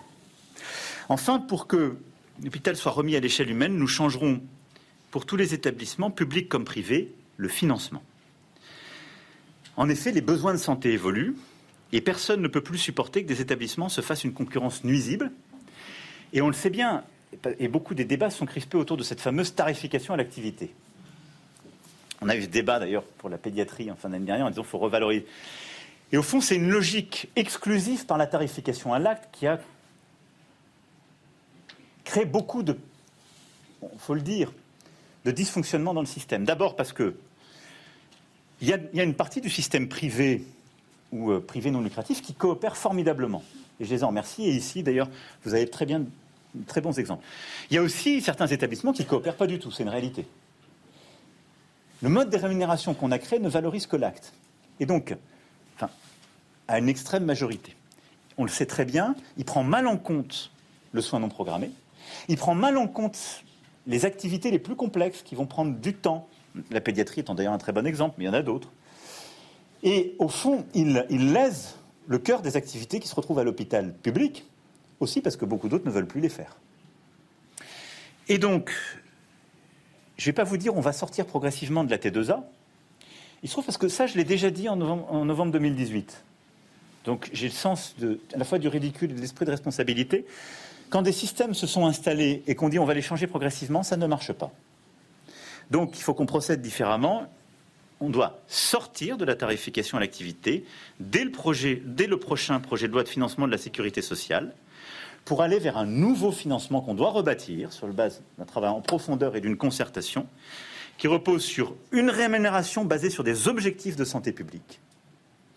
Qu'est-ce que ça veut dire? Ça veut dire que pour l'hôpital public, les établissements privés, les professionnels de santé dans le libéral, il faut qu'il y ait une part structurante de la rémunération qui repose sur des objectifs de santé publique qu'on négocie à l'échelle d'un territoire. Et qui comment on prend en charge la population qui nous est donnée? Ça crée plus de coopération et c'est la réalité de ce que vivent les territoires. Ensuite, il doit y avoir une rémunération effective des missions réalisées par chacun, prise en charge de la mission et de sa complexité, et enfin une part de rémunération à l'activité qui est tout à fait légitime et qui doit continuer d'être là. Ce chantier, il faut absolument le faire parce que c'est celui qui permettra de recréer de la coopération davantage entre le public et le privé, de mieux prendre en compte les spécialités qui sont les plus complexes, qui sont parfois les parents pauvres, et surtout de créer plus de coopération, vous allez me voir venir, à l'échelle des territoires. C'est exactement ce qu'on veut faire. Ce nouveau financement concernera tout à la fois les établissements publics et privés, mais aussi la rémunération de la coopération entre la ville et l'hôpital pour favoriser le travail collectif au service des patients. La transformation profonde de l'organisation à l'hôpital fera beaucoup, mais elle ne fera pas tout à travers ces quelques textes. C'est des éléments très structurants que je viens d'évoquer, mais il faudra aller au-delà et là aussi le gérer au plus près du terrain, parce que je le sais, là aussi, euh, je l'ai évoqué rapidement tout à l'heure, mais il y a le sens, il y a l'organisation du travail, le sens qu'on donne à ce travail, la capacité d'avoir une visibilité sur son plan de travail et de bien faire son travail, et d'avoir cette satisfaction, cette satisfaction, ce que vous demandez toutes et tous. Mais il y a aussi les conditions de vie. Et des conditions de vie peuvent encore être difficiles, voire très difficiles pour nombre de nos soignants, qui ont des journées lourdes, des horaires souvent atypiques. Et je le disais, dans des bassins de vie, comme on dit maintenant, où le logement est cher et où parfois on doit habiter loin de l'endroit où on travaille, à des horaires où le transport en commun, ça n'existe plus. C'est ça la réalité. C'est exactement celle que vous vivez. Et donc, là-dessus, ce que nous allons lancer au plus près du terrain, et beaucoup de directrices, directeurs d'hôpitaux, euh, de maires ont déjà lancé des initiatives en ce sens. Et je sais que c'est en cours à la PHP, je sais que vous l'avez lancé ici aussi mais avec les ministres, on va vous accompagner massivement. c'est une grande initiative avec les élus locaux pour définir d'ici l'été prochain un plan d'action partagé. Ça veut dire quoi? Eh bien, redéfinir un parc de logements dédiés. Parce que ça ne marche pas dans le logement social, je vais le dire tout de suite. C'est pas vrai. Ça ne marche pas. Ça ne marche pas pour des raisons très pratico-pratiques. D'abord, Beaucoup de parcs de logements sociaux dans ces endroits sont déjà saturés. Ça ne marche pas parce que euh, c'est très dur de faire sortir les gens du logement social et on ne peut pas l'attacher à la fonction, ce n'est pas fait pour ça. Mais il faut un parc de logements dédié pour les personnels qui en ont besoin. Et donc il faut qu'on aide justement celles et ceux dans ces zones où le logement est très cher à le faire. Il faut qu'on ait aussi sur des sujets aussi clairs que l'accompagnement au, déplacement, les stationnements, euh, euh, etc. Des choses très concrètes, très ancillaires. Ce n'est pas le président de la République qui va les décider, mais il faut qu'il y ait un plan d'accompagnement pour que partout sur les territoires où c'est un, besoin criant, d'ici l'été prochain, on ait là aussi des solutions nouvelles qui soient apportées. Et puis enfin, c'est la question des carrières. Et qu'il s'agisse euh, des praticiens hospitaliers, des euh, infirmiers, infirmières, des aides-soignants, on a un sujet d'évolution des carrières sur lequel je souhaite que d'ici au prochain PLFSS, on puisse voir les, points qui restent à traiter pour pleinement garder celles et ceux qui sont dans des situations de fragilité et là aussi consolider, au-delà de ce que j'ai déjà dit, l'attractivité parce que c'est aussi dans la gestion des carrières, des formations, la bonne rémunération après les formations, la reconnaissance de ces formations dans les responsabilités qu'on donne, qu'on améliorera les choses. On a collectivement progressé ces dernières années sur les IPA, on en parlait tout à l'heure avec l'une d'entre vous. On peut aller, on va aller beaucoup plus loin, mais on doit généraliser, l'améliorer sur les différentes catégories que j'évoquais. Ensuite, et c'est le troisième axe sur lequel je voulais revenir, on doit redistribuer les efforts pour assurer une permanence et une universalité des soins. Et ça, au fond, qu'est-ce que c'est? C'est qu'on doit mieux décloisonner la ville et l'hôpital pour répondre à deux grands problèmes qu'on connaît tous. Celui des déserts médicaux d'un côté, celui de la thrombose des soins non programmés, euh, urgence, pédiatrie euh, ou autres ces dernières semaines, à l'hôpital, dans les zones qui sont très tendues. Cette euh, libération euh, massive de temps médical dans le système que je viens d'évoquer, en effet, elle doit s'accompagner d'une meilleure distribution des compétences et d'une répartition plus juste des obligations. Et là aussi, il faut le faire de manière extrêmement coopérative, respectueuse de tous et toutes. Et moi, je compte sur l'engagement de chacune et chacun. Parce que la continuité, la qualité, la permanence des soins, ça doit être l'affaire de tous et de toutes. Et je sais que beaucoup de nos infirmiers, infirmières, médecins, personnels de santé, paramédicaux qui sont dans le, libéral, y tiennent aussi et veulent participer à cela. Alors pour la permanence des soins des établissements, ce que chacun appelle les urgences, on va faire plusieurs choses. D'un côté, au sein de l'hôpital, il faut ouvrir le chantier sur la rémunération du travail de nuit et de la permanence. Je vais le dire, tant que nous n'aurons pas rebâti les choses, les mesures dites d'urgence prévues jusqu'en mars seront maintenues c'est indispensable parce qu'on ne va pas, au moment où les gens épuisés vont sortir du pic de la crise, se dire on va vous débrancher, euh, ce qui est, je crois, là aussi, des mesures de réparation pour le travail de nuit et euh, les gardes de week-end. Par contre, ça s'inscrit dans tout le chantier de refonte de l'organisation du travail à l'hôpital que j'évoquais. Ça, on doit le valoriser, on doit le prendre en compte. On doit aussi avoir un vrai débat sur la pénibilité de ces missions, parce qu'elles ne sont pas les mêmes. Et la, grande difficulté de celle-ci est euh, du quotidien, de la rémunération, de l'organisation du temps, jusque la prise en compte dans le système de retraite pour les catégories actives que vous êtes. D'autre part, j'ai demandé au ministre d'engager des travaux dès maintenant pour que les cliniques et les hôpitaux puissent participer avec la même intensité à cette mission fondamentale. Et dès lors qu'un établissement est financé par l'argent public, il doit prendre toute sa part dans les besoins de santé du territoire et la continuité des soins je le disais, c'est déjà le cas pour beaucoup d'entre eux. Il faut mieux inciter à cette coopération et donc avoir un système de rémunération qui incite mieux, récompense mieux, si je puis dire, les établissements privés, privés non lucratifs qui participent à la continuité des soins sur un territoire et être moins généreux avec ceux qui n'y participent pas. C'est comme ça qu'on doit marcher. Pour la permanence des soins en ville, parce que tout se tient, et beaucoup me l'ont dit, dans les services qui sont les vôtres, quand la permanence des soins en ville est mal assurée ou plus assurée, tout arrive à l'hôpital. Et donc tout se tient. Et ce n'est pas simplement à l'hôpital qu'il faut mettre les moyens, il faut re-responsabiliser et réinciter à avoir une permanence des soins en ville. Les Français doivent trouver facilement un médecin de garde. Alors, je sais qu'il existe beaucoup d'initiatives. J'ai pu les voir moi-même sur le terrain, dans les grandes villes, dans le rural, pour euh, avancer dans ce sens. Et je veux saluer vraiment l'engagement, le dévouement de beaucoup de médecins, de paramédicaux en ce sens. Nos fameux conseils nationaux de la refondation territoriaux de la santé ont permis d'identifier ce qui marche déjà, qu'on va généraliser rapidement, avec là aussi plus de moyens et des incitations. Et on ne peut pas avoir, je le dis très clairement, d'un côté, des médecins qui s'épuisent au-delà du raisonnable pour faire des gardes le week-end, pour prendre un patient sur l'heure du déjeuner, pour faire toujours davantage et qui se sentent responsables en quelque sorte d'une population à l'échelle d'un territoire et qui ne veulent pas s'imiter à leur patientèle. Et de dire on va avoir avec eux exactement la même approche qu'avec des médecins qui disent moi je ne peux plus en prendre un seul, réorganisent différemment leur temps, ce que je respecte totalement, c'est la liberté de chacun, mais font un autre choix de vie, mais du coup un choix qui n'est pas forcément en coopération avec le reste du territoire. Et du coup, ces, professionnels, ils font plus tout à fait non plus euh, le même métier avec le même engagement. Quand on reste avec une tarification qui n'est qu'à l'acte, bah, c'est pas, ce qu'il y a de plus juste. Pas ce qu'il y a de plus juste. Et donc, nous allons mieux rémunérer les médecins qui assurent la permanence des soins et ceux qui prennent en charge des nouveaux patients, au-delà des patients de telle cible qu'on a définie. Et donc ça, c'est une exigence de nos concitoyens, c'est une vraie réponse à la fois à la permanence des soins dans les lieux très tendus et aux déserts médicaux. Et c'est, je le dis là, que nous allons concentrer l'effort financier des négociations conventionnelles qui euh, ont vocation à s'achever à la fin du premier trimestre. Et donc oui, on va mettre plus de moyens, il faut les mettre. Mais il faut le mettre au bon endroit.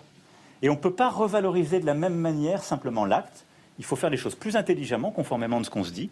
Et donc il faut mieux rémunérer, en quelque sorte, bah, celles et ceux qui vont être prêts à former des jeunes et prendre des internes auprès d'eux, à prendre de nouveaux patients, euh, à aider euh, au coup de chauffe quand il existe, à participer à une offre de soins sur le territoire. C'est ça qu'il faut mieux aider, mieux rémunérer.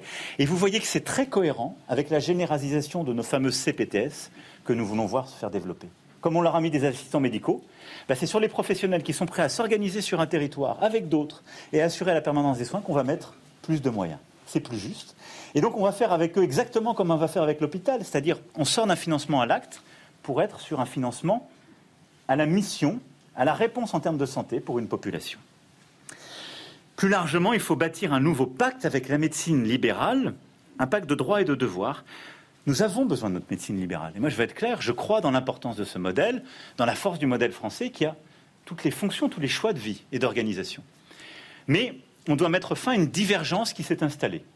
Elle n'est pas vraie d'ailleurs partout et pour tout le monde. Mais il faut mieux récompenser, mieux inciter toutes celles et ceux qui veulent travailler ensemble. Et donc dans chaque territoire, il va s'agir de construire une forme de solidarité collective. Pour les médecins spécialistes, il s'agit par exemple de réaliser des consultations avancées dans les zones sous-denses, pour des généralistes de participer à la prise en charge des soins programmés, d'accueillir des, internes en stage, comme je le disais, et, donc, ce qu'on veut faire, et c'est là-dessus qu'on concentrera les besoins, c'est d'ici à la fin de cette année, que chaque citoyen, en quelque sorte, puisse avoir accès dans son bassin de vie à une offre de soins. Alors, appelons ça euh, réseau territorial, appelons ça. On a eu plein d'acronymes, plein de noms déjà ces dernières décennies, je n'ai pas envie d'en rajouter. Je veux être simple et compris. On a besoin que quand on habite dans un endroit, on puisse avoir quelqu'un en référence. C'est un médecin ou quelqu'un qui travaille avec lui dans ce réseau, qui peut être un paramédical selon les besoins et ce qu'on a fléché, qui va être un spécialiste, qui va être à la ville ou à l'hôpital. Et donc, on veut créer à l'échelle d'un territoire, en fait, une solution de santé en incitant les acteurs de santé sur un territoire à coopérer entre eux. Et donc, vous l'avez compris, dans le financement de l'hôpital, le financement de la ville, c'est là-dessus qu'on va mettre les moyens. Et la méthode, c'est simple, ça va être précisément nos fameux CNR territoriaux, qu'on va maintenant, à partir de systématiser sur l'ensemble des bassins de vie. Et ces CNR territoriaux, ça n'a pas vocation à discuter. Non, ça va être de bâtir d'ici à la fin de l'année une feuille de route et de se dire comment on s'organise. Et ça va déboucher soit sur des nouvelles CPTS, soit sur des réseaux entre des CPTS, des hôpitaux existants et autres. Et l'ensemble des professionnels de santé vont s'engager sur en quelque sorte une réponse en termes de soins pour pouvoir assurer la continuité des soins pour tous nos, tous nos compatriotes et se dire voilà ce dont on a besoin, les moyens dont on a besoin, et on va contractualiser sur ces moyens. C'est la meilleure façon de sortir du cloisonnement ville-hôpital, mais surtout de récompenser aussi toutes celles et ceux qui sont dans cette stratégie de coopération.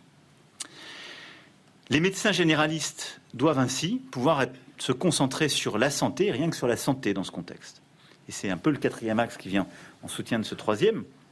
En effet, nos médecins généralistes sont pour les Français le visage le plus familier de notre système de santé. Et c'est pourquoi aussi je veux qu'on revalorise leur rôle.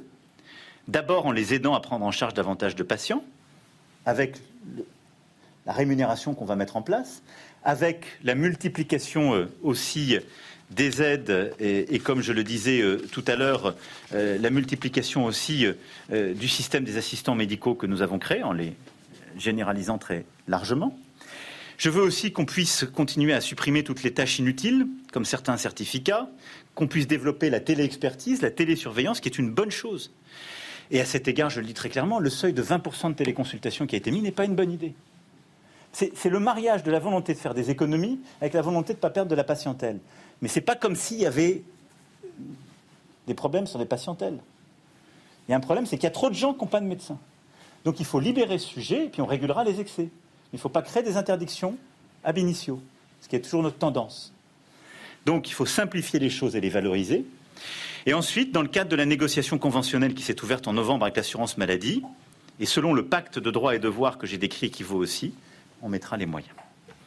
Nous devons donc faire évoluer également les compétences des autres professionnels de santé pour renforcer notre capacité à soigner nos compatriotes.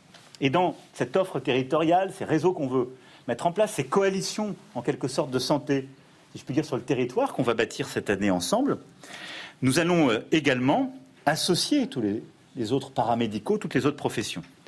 Nous développerons ainsi plus massivement les infirmiers et infirmières de pratique avancée, nous ferons connaître aux Français les possibilités qui sont les leurs, comme celle d'aller chez un orthoptiste à partir de janvier pour un renouvellement de lunettes, chose très simple, qui était indispensable, c'est maintenant possible.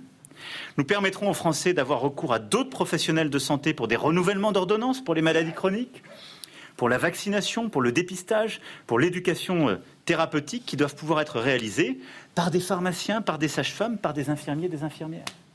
La délégation d'actes doit être simplifiée, généralisée, et il ne faut pas qu'il y ait de conflit entre les professions. Si ça se fait à l'échelle d'une coalition, d'un réseau, ça va inciter tout le monde à coopérer. Et on aura des paramédicaux qui seront en lien avec des médicaux. Mais il faut que les formations et les compétences de chacun soient dûment reconnues pour que chacune et chacun se concentre sur les tâches, les métiers, la complexité pour laquelle il a été formé. Et pas sur des tâches parfois un peu répétitives, plus simples, qui peuvent être déléguées à d'autres professionnels paramédicaux, dont on valorisera aussi ainsi pleinement la formation. C'est ça ce qu'on doit faire. Sinon, on n'arrivera pas à résoudre le problème qui est collectivement le nôtre. On a déjà des expériences permettant aux pharmaciens d'accueillir et d'orienter certaines pathologies bénignes du quotidien qui font leurs preuves. On a plusieurs autres professions paramédicales qui veulent contribuer. Nous ne devons pas perdre de temps et les généraliser. À cet égard, le ministre de la Santé, avec les partis concernés, les parlementaires les plus impliqués, devra identifier toutes ces évolutions d'ici au 1er mars. On a déjà beaucoup de travaux qui sont en cours et qui vont dans ce sens pour pouvoir les généraliser, les simplifier.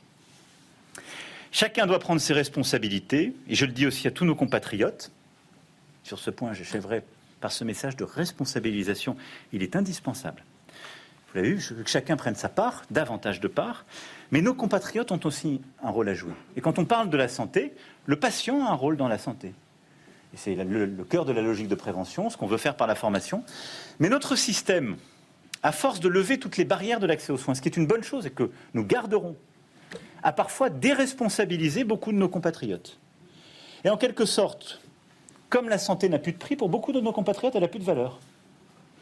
Et je le dis, trop de temps médical est gaspillé par un excès d'imprévoyance, de la désinvolture, avec en particulier des rendez-vous non honorés. Et pour supprimer cette perte sèche de temps médical, là aussi un travail sera engagé avec l'assurance maladie pour responsabiliser les patients lorsqu'un rendez-vous ou plusieurs ne sont pas honorés ou lorsqu'il y a des recours abusifs à des soins non programmés. On doit mettre fin à un système où, en quelque sorte, on fait avec notre système de santé ce qu'on ne fait avec rien d'autre dans la vie de notre société. C'est-à-dire qu'on pense que le droit de tirage est absolu, sans fin, illimité, que le respect n'a plus cours, parce qu'on ne paye jamais. Ce n'est pas possible. Enfin, je le disais, le médecin traitant doit être la porte d'entrée, mais pas le verrou de notre système. Je veux en effet que dans ce contexte, on puisse à la fois clarifier sur le territoire l'organisation et la simplifier. Pourquoi? On a aujourd'hui 6 millions de nos compatriotes qui n'ont pas de médecin traitant. Alors, pour les plus jeunes, pour certains, c'est un choix. Mais la, vraie difficulté dans ce chiffre, c'est qu'on a 600 000 patients avec des maladies chroniques qui n'ont pas de médecin traitant. Et ça, c'est un vrai problème. parce que c'est une perte de chance, parce que ce sont beaucoup d'entre eux que vous allez retrouver après dans des situations plus graves dans vos services. Et euh, c'est collectivement, euh, à la fois, la nation ne remplit pas son devoir, ça n'est pas juste et ça n'est pas efficace. Et donc les 600 000 patients avec une maladie chronique se verront proposer un médecin traitant avant la fin de l'année. Ou plus exactement, je veux que ces patients chroniques aient accès à ce que j'appellerais une équipe traitante. C'est-à-dire qu'ils puissent avoir sur ces réseaux, ces coalitions d'acteurs qu'on aura identifiés, structurés à l'échelle d'un territoire, une équipe. Et quand il n'y a pas suffisamment de temps de médecins, comment les médecins puissent déléguer à des paramédicaux Mais qu'on n'ait pas des gens qui aient accès à personne. Aujourd'hui, ce qu'il y a, c'est que vous avez des gens en situation de maladie chronique qui ont des affections de longue durée, qui sont dans des territoires qui ne sont pas dotés, qui n'ont pas accès à un médecin, mais qui, du coup, compte tenu des rigidités de notre système, peuvent même pas se faire renouveler une ordonnance auprès de l'infirmier ou de l'infirmière ou auprès du pharmacien. Ça, c'est absurde. Et on n'a pas le droit de faire ça. Et on doit sortir de ce face-à-face. Donc on doit dire, il y aura toujours des médecins référents, généralistes et spécialistes dans ces coalitions d'acteurs de territoire. C'est à eux de s'organiser pour trouver le temps. S'ils sont malins, ils délèguent les actes aux paramédicaux les actes qui ont moins de valeur. Et la logique, c'est que beaucoup de nos médecins généralistes devraient déléguer deux ou trois renouvellements d'ordonnances par an à l'infirmier de référence, au pharmacien de référence, pour n'avoir que des rendez-vous réguliers. Et ils apprécieront, dans le dialogue avec ces paramédicaux, comment trouver la bonne fréquence. C'est exactement ça qu'on va bâtir, c'est ça qu'on doit faire. C'est ça ce que certains d'entre vous font déjà. Bah, il faut le systématiser. Parce que c'est comme ça qu'on dégagera du vrai temps de soignants face aux patients. Mais donc, l'objectif que je nous donne, c'est que ces coalitions de terrain, ben, on aura des équipes de référence pour nos 600 000 compatriotes qui aujourd'hui ont des affections chroniques et non juste personne en face d'eux. Et on pourra ainsi répondre à leurs besoins, les orienter, les accompagner. Dans les cas les plus graves, en absence de médecins traitants, nous allons généraliser ce qu'on a là aussi lancé en 2018 et qui est, je dois le dire, un vrai succès grâce à votre contribution à tous, qui est le service d'accès aux soins. Et donc je souhaite qu'on puisse accélérer sa généralisation au cours de cette année. Concrètement, quand on n'a pas de médecin traitant ou quand celui-ci n'est pas disponible, un patient qui en cherche un, avec urgence, doit pouvoir appeler le 15. Et en fonction de son état de santé, il sera orienté soit aux urgences, soit vers un médecin identifié par ce service. Les appels ont beaucoup augmenté vers justement euh, ces fameux SAS, ces services d'accès aux soins. Il nous faut aller plus loin, faire reconnaître le dispositif à tous les Français, consolider les équipes qui décrochent et évaluent médicalement les patients. Monsieur le ministre le connaît bien, puisque dans des fonctions antérieures, il a contribué à le penser, à le mettre en œuvre. Et donc, on aura ainsi des médecins qui accueilleront ces patients ayant recours euh, euh, à ces fameux services d'accès euh, aux soins pour les consultations non programmées. Et là encore, ça va permettre à des libéraux, à des structures privées de s'engager et ça va permettre de décharger l'hôpital de nombreux soins non programmés. C'est comme ça dans beaucoup de territoires qu'on a réussi à tenir l'été dernier. Ça veut dire aussi qu'on doit mieux rémunérer et qu'on va durablement, soyons lucides et honnêtes entre nous, continuer de mieux rémunérer les professionnels qui jouent le jeu et participent à la co-gestion des services de soins non programmés.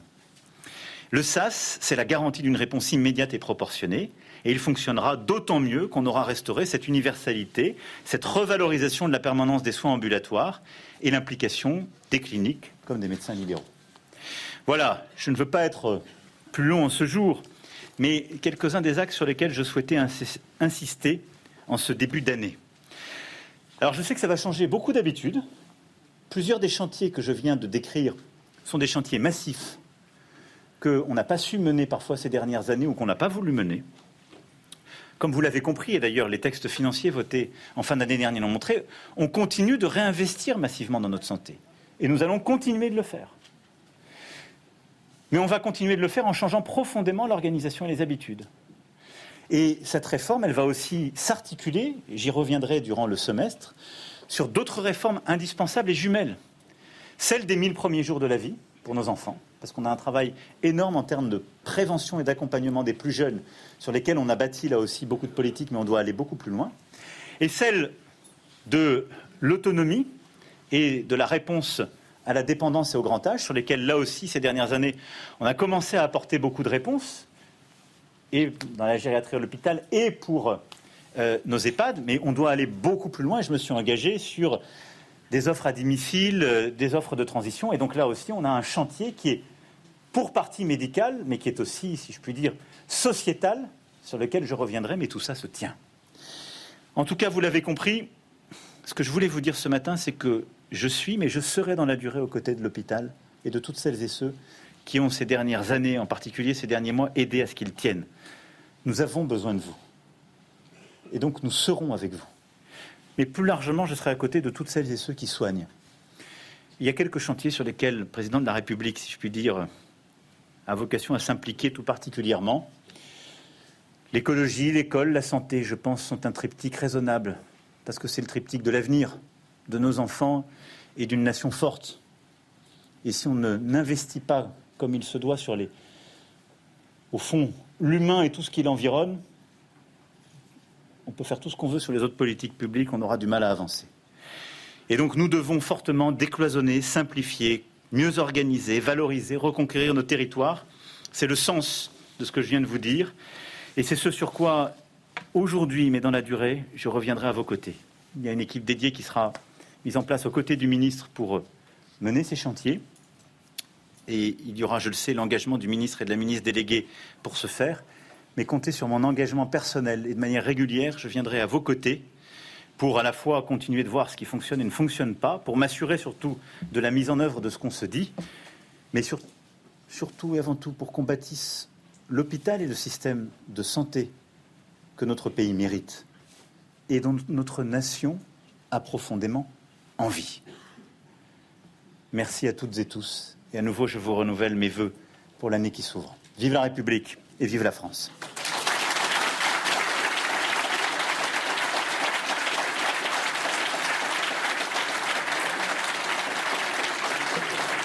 Merci et tous mes voeux. Tous mes voeux. Tous mes voeux. Allez, de retour sur le plateau de, Midi News. Euh, vous êtes bien euh, donc euh, avec mes invités sur ce plateau pour débattre de ce qui vient d'être dit par le chef de l'État. Une heure quasiment de discours de la part du chef de, l'État. C'est dire si c'était attendu quand même de la part des acteurs de, la, de la santé. Le chef de l'État qui a achevé son discours donc par cette phrase Je reviendrai à vos côtés. on nous avait promis beaucoup de choses avec ce discours. Du concret, un discours fondateur.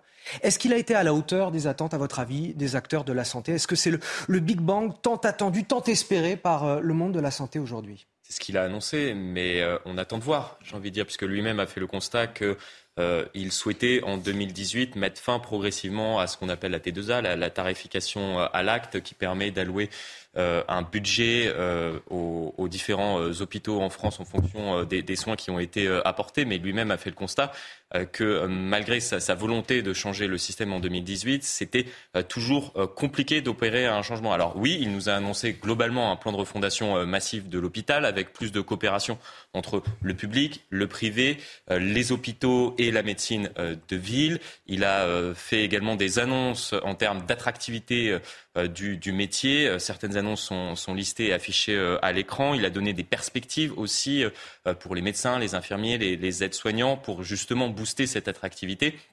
Mais il a fait euh, le constat également que ce sera difficile ces prochaines années. constat lucide en expliquant que nous allons. La situation va se dégrader encore. Oui, il faut le dire. il a d'ailleurs débuté par cela, c'est-à-dire que la situation qui est critique aujourd'hui, elle sera pire demain. Je suis désolé de le dire euh, maintenant, mais on a un peu moins de 100 000 médecins généralistes en France. Euh, demain, ça sera 80 000, euh, précisément en 2025. Donc oui, il va y avoir un plan de refondation concret de la santé dans notre pays. C'est ce qui a été annoncé aujourd'hui il y a urgence, vous l'avez compris, compte tenu euh, de ce qui, euh, ce qui sera, je vais vous proposer, la euh, demain dans le terrain. Je vais vous proposer de faire réagir justement le, monde de la santé. nous sommes en liaison avec Éric Revu. Bonjour, vous êtes chef des urgences de l'hôpital Lariboisière à Paris. Merci d'être avec nous. De ce que vous avez entendu, qu'est-ce que vous retenez? Est-ce que c'est déjà aussi à, à, la hauteur de vos attentes, de vos espoirs pour, pour le milieu hospitalier?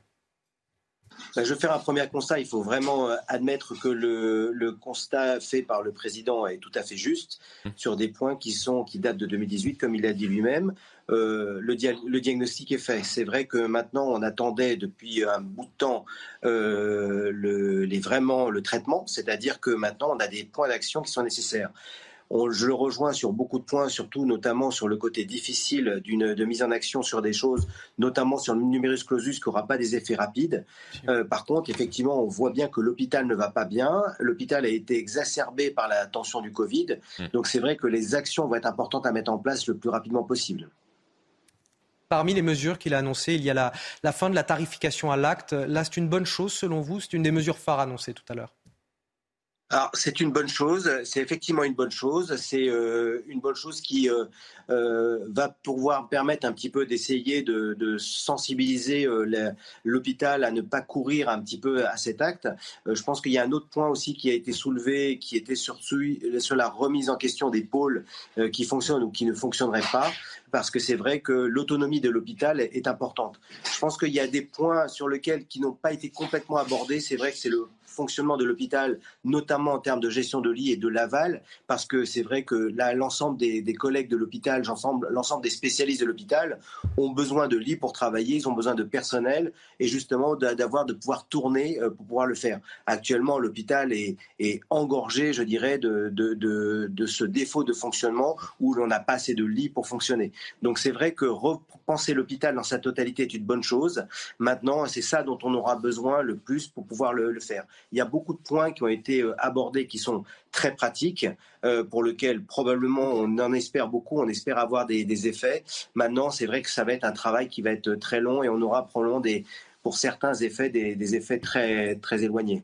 L'un des enjeux euh, principaux, Eric Revu, c'est de, gagner du temps médical. C'est ce qu'a annoncé. C'était parmi les premières mesures annoncées par le chef de l'État, Emmanuel Macron. Il y avait l'idée de passer de 4 à 10 000 recrutements d'assistants médicaux d'ici la, fin de l'année 2024 pour pouvoir voilà, s'atteler euh, davantage à, la gestion des patients, à, soigner les patients euh, dans les hôpitaux, euh, déployer également les employés administratifs pour, pour les mettre au plus près des services, et puis une meilleure organisation du travail au sein de l'hôpital, notamment par la fin peut-être des, 35 heures. Est-ce que toutes ces mesures-là, là, pour se rapprocher à nouveau des patients, c'est quelque chose que vous voyez là aussi d'un bon oeil ah, c'est une, une, très bonne chose parce que c'est réclamé par l'ensemble des soignants, aussi bien médecins, infirmières, aides-soignantes.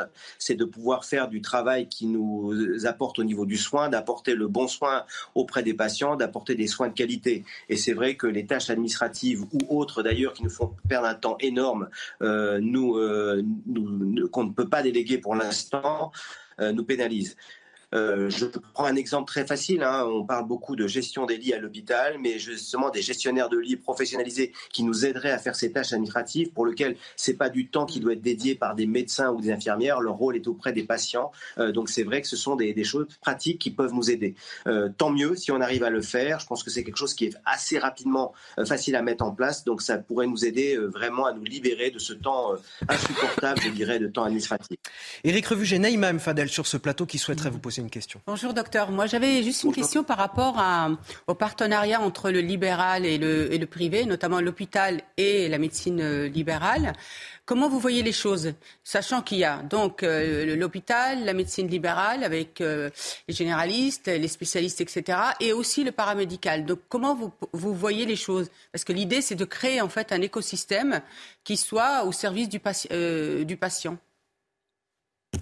Euh, oui, complètement. C'est vrai que euh, on, oublie chaque fois, chaque fois de dire qu'on est là pour nos patients et qu'on doit pouvoir offrir la meilleure offre. Euh, il n'y a pas de conflit entre le, le, privé et le public. Par contre, ça doit être vraiment une complémentarité. Par contre, ça doit pas, l'hôpital doit pas être la dernière roue du carrosse pour lequel on va tout envoyer. C'est vrai que la revalorisation du travail qui est fait à l'hôpital n'est pas assez faite. je trouve très bien d'avoir une revalorisation des gardes. Les gardes sont les plus pénibles, sont à l'hôpital n'existe pas dans, le privé ou quasiment pas. Hein. Il y a des euh, cliniques qui le font, mais il y a une nécessaire coopération. Il y a une relation ville-hôpital à avoir aussi bien entre la médecine libérale que également les cliniques privées. Donc c'est un très bon point pour pouvoir le mettre. Maintenant, ce qui a été dit, ce que j'ai bien entendu, c'est de dire que on va récompenser ceux qui jouent le jeu et on ne récompensera pas ceux qui ne jouent pas le jeu. C'est un bon moyen peut-être de mobiliser un peu l'ensemble des troupes. Donc vous pensez que ça peut être autour de l'hôpital? Le portage peut être au sein de l'hôpital, puisque déjà ils portent les contrats locaux de santé, comme vous le savez, euh, pour des territoires qui sont très précarisés, mais ça peut être à l'échelle d'une ville. Oui, encore une fois, je pense que c'est là où ça vaut le coup d'être vraiment inventif parce que c'est, ne faut pas raisonner sur des, grandes villes où pour, pour lesquelles la, permanence des soins pourrait plus ou moins être bien assurée et surtout avec un, réseau ville-hôpital qui est développé. Il faut penser à des, régions qui sont sous-développées. Effectivement, actuellement, la solution ne vient que sur l'hôpital et il faut, je pense, repenser le, système dans sa totalité, notamment sur ces territoires où il y a un défaut complet d'accès aux soins pour les, patients.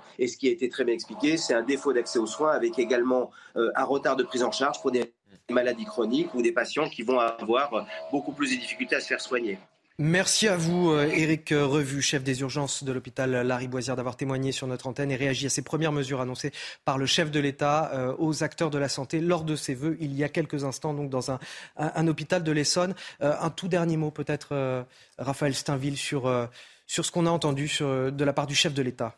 Je, pense qu'il a répondu à un certain nombre d'attentes et qu'il a bien compris les préoccupations euh, du système euh, hospitalier et, de santé en général.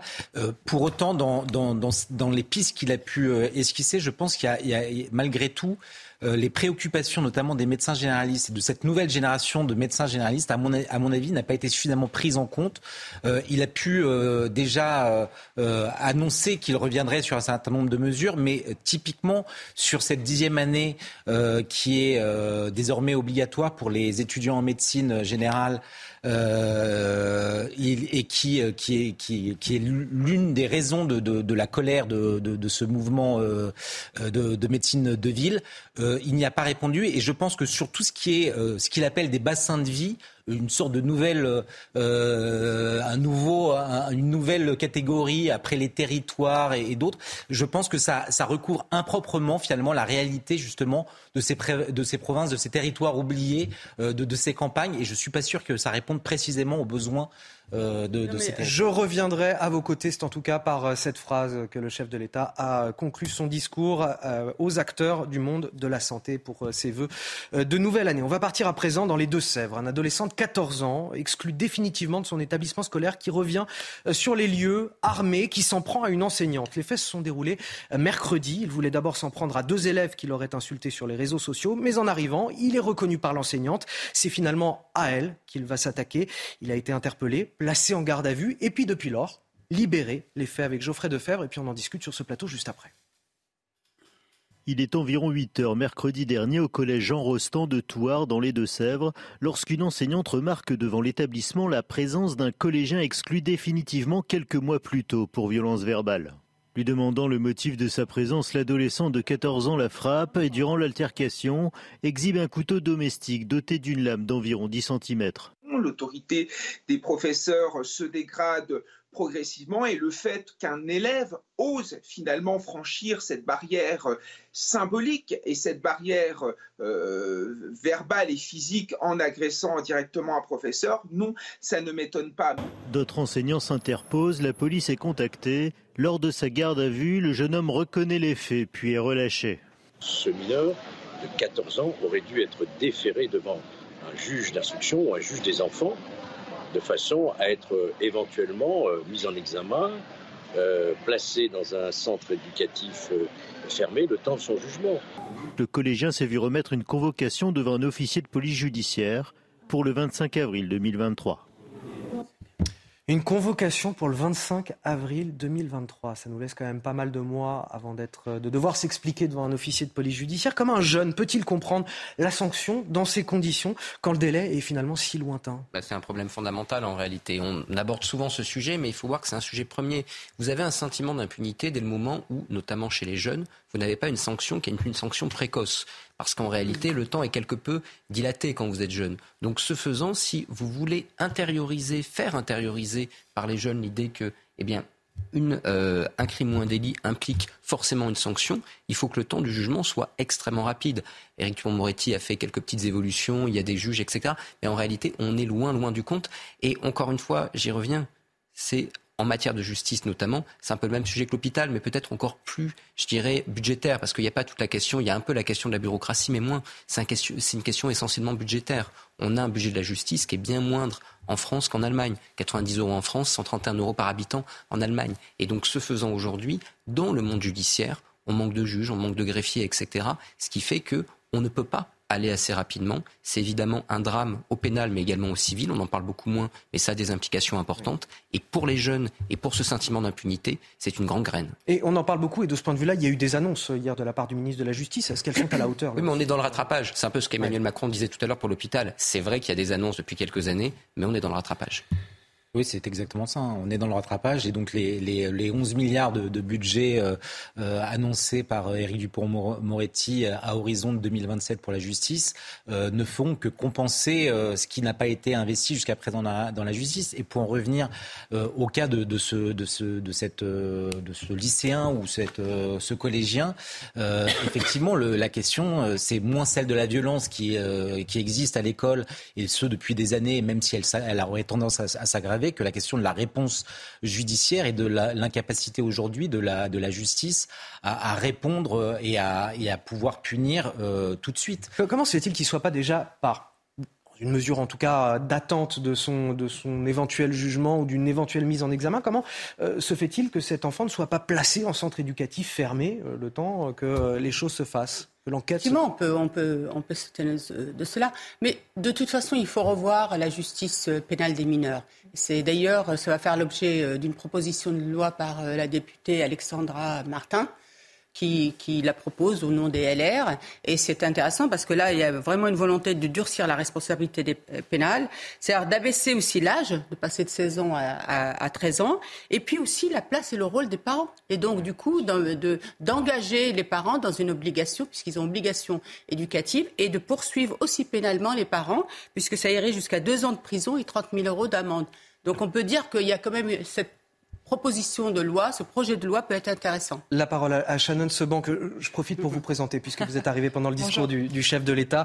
Euh, bonjour, je le rappelle, vous êtes, euh, vous êtes euh, pardonnez-moi, élu Renaissance à, à Rony-sous-Bois.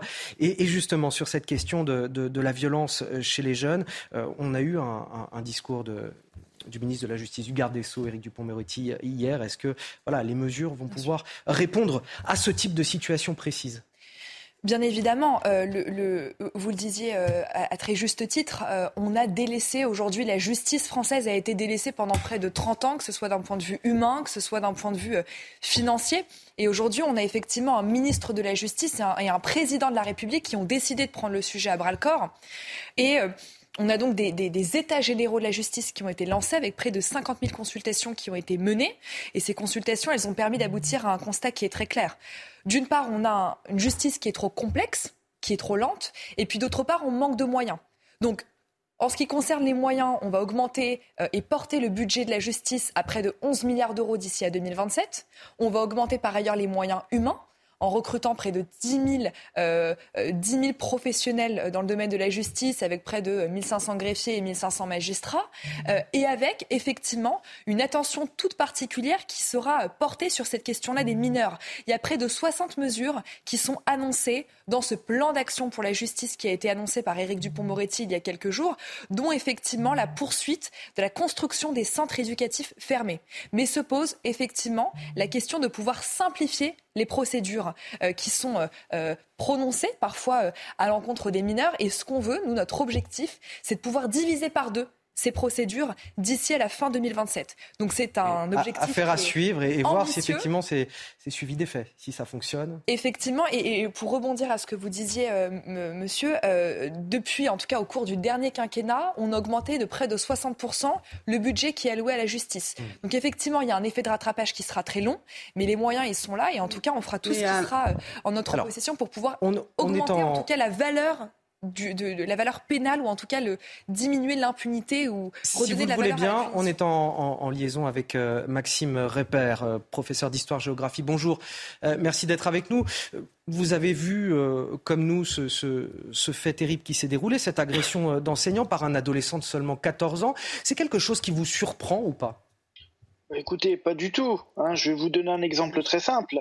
Il y a quatre mois, dans la ville de Dijon en Bourgogne, dans deux établissements scolaires différents, un collège et un lycée, il y a eu des affaires similaires. C'est-à-dire qu'on a eu un jeune de 13 ans qui a attaqué un autre de 14 dans un collège. Et dans le deuxième cas de figure, c'était un adolescent de 16 ans qui a été interpellé devant son lycée avec un taser et un couteau. Donc non, malheureusement, ce, sont pas, ce n'est pas quelque chose de surprenant en soi. Vous constatez vous-même un accroissement de la violence chez les jeunes, qu'elle soit verbale ou physique, entre eux ou à l'égard des équipes enseignantes? Écoutez, je, je suis professeur d'histoire, certes, mais je suis aussi secrétaire national aux conditions de travail pour le syndicat national des écoles, collèges et lycées. Et à ce titre, eh bien, écoutez, j'observe je, hein, une forme de banalisation de la violence, euh, des agressions physiques et verbales euh, de plus en plus nombreuses, si l'on en croit les, les médias. Et c'est vrai que je, je m'alarme un petit peu de ce, de ce manque de protection, à la fois au niveau de l'intégrité physique des collègues, mais aussi de leur santé psychologique. Et, et, vous qui êtes au plus près de tout ça, comment vous expliquez l'origine de toute cette violence chez des individus qui sont de plus en plus jeunes, des adolescents? Écoutez, je, je pense qu'il y a plusieurs problèmes. Euh, il y a déjà un problème au niveau de l'éducation nationale avec, euh, si vous voulez, une dégradation du métier d'enseignant, une déconsidération et euh, qui touche également l'image. C'est-à-dire qu'il y a une, une, une, forme de rabaissement de, de l'image du professeur. Ça, c'est la première chose. Ensuite, il y a tout ce qui se passe en dehors de l'établissement scolaire et que nous ne maîtrisons pas. Et d'ailleurs, à ce titre, je tiens à préciser que la première cellule d'apprentissage d'un enfant, ça n'a jamais été l'école, mais la famille. Donc peut-être aussi qu'il y a des choses à faire à ce niveau-là. En tous les cas, je peux vous dire qu'au niveau de l'éducation nationale, les collègues ne se sentent pas assez protégés, ne se sentent pas assez écoutés, et il faut à un moment donné redorer l'image de l'enseignant et quelque part restaurer l'autorité du professeur. Et justement, restaurer l'autorité du professeur, est-ce que ça passe aussi dans le rapport du professeur avec le parent d'élève? Bien souvent, euh, beaucoup de professeurs qui nous parlent nous disent que voilà, l'élève, euh, même en faute, est souvent défendu par ses parents face au professeur. Bien, bien sûr. Écoutez, il, il, y a, il, y a, un phénomène que l'on évoque, d'ailleurs qui a été évoqué à plusieurs reprises sur votre plateau, hein, et qui ne date pas d'hier, malheureusement, c'est le phénomène du pas de vague. Et euh, à cela, à cela, il y a une forme de consommation de l'école par les élèves, mais aussi par les parents d'élèves. Comme si euh, les professeurs n'étaient plus des professionnels de l'éducation, mais euh, quelque part euh, des, des, personnes au service des parents euh, devant satisfaire euh, voilà leur, leurs exigences et parfois également comment dire aller dans le sens de ce que disent leurs enfants. Donc voilà, il y, a plusieurs phénomènes qui rentrent en, jeu et à un moment donné, euh, bon, il y a la question des moyens, euh, des moyens financiers, des moyens humains, euh, mais il y a aussi un problème de mentalité euh, dont il faut s'occuper assez urgemment. Maxime Repère, vous restez avec nous, je fais réagir euh, la table. Naïma Mfadel, justement sur cette question des parents, vous, vous, nous en parlez souvent sur oui, ce plateau. Bah écoutez, euh, d'ailleurs, le, le, le, docteur Maurice Berger, pédopsychiatre, lui aussi dans son livre La violence des jeunes, il faut savoir qu'il a travaillé en, en centre d'éducation renforcé et en centre d'éducation fermé. Donc il a vraiment un regard, je veux dire, de, de, de très de professionnels sur cette question-là.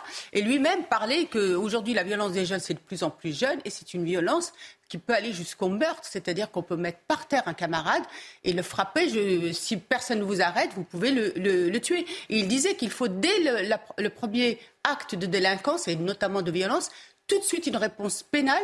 Il va même jusqu'à proposer un enfermement de 15 jours pour les élèves de 13 ans. Et c'est avec lui qu'on qu a travaillé d'ailleurs. Des peines courtes cette... mais immédiates en fait. C'est le... 15 jours immédiates, tout de suite, effectivement, pour rejoindre ce que vous disiez tout à l'heure. La justice n'a pas les moyens pour l'instant. Et de... aussi, il parle de la place et du rôle des parents. On ne peut pas aujourd'hui dans notre pays, justement, aider, accompagner la parentalité avec tout notre système, notre écosystème qui se met en place et ne pas leur rappeler leur responsabilité de parents. Et cette responsabilité de parents et d'obligation parentale, elle doit être euh, aussi accompagnée Alors, de sanctions pénales. Très bien, voilà. Comment on rappelle cette obligation aux parents? Comment, comment on, concrètement on les responsabilise face à, leurs enfants? Mais, vous savez, le débat autour justement de l'impunité euh, pour les mineurs et cette question-là de, l'éducation et de la, de la, violence à l'école, c'est un véritable sujet de société.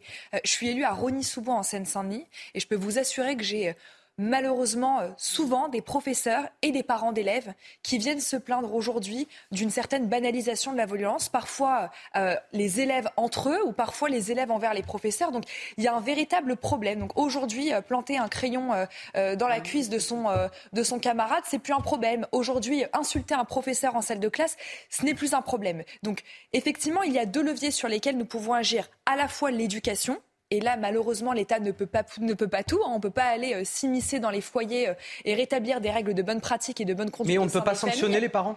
Est-ce qu'il faut sanctionner? Parce souvent, on parle voilà, des aides sociales. De... que... le projet de loi, je crois qu'il y, a une question aussi de responsabilité collective. Euh, il me semble qu'ici, c'est faire preuve de bon sens que d'interdire à son enfant, ou en tout cas de sanctionner son enfant avec une sanction, bien évidemment, qui soit tout à Pourquoi fait ce serait une correcte responsabilité et raisonnable, collective? dès lors qu'un élève a eu un avertissement de par son professeur dans une salle de classe. Donc ça, c'est le premier point.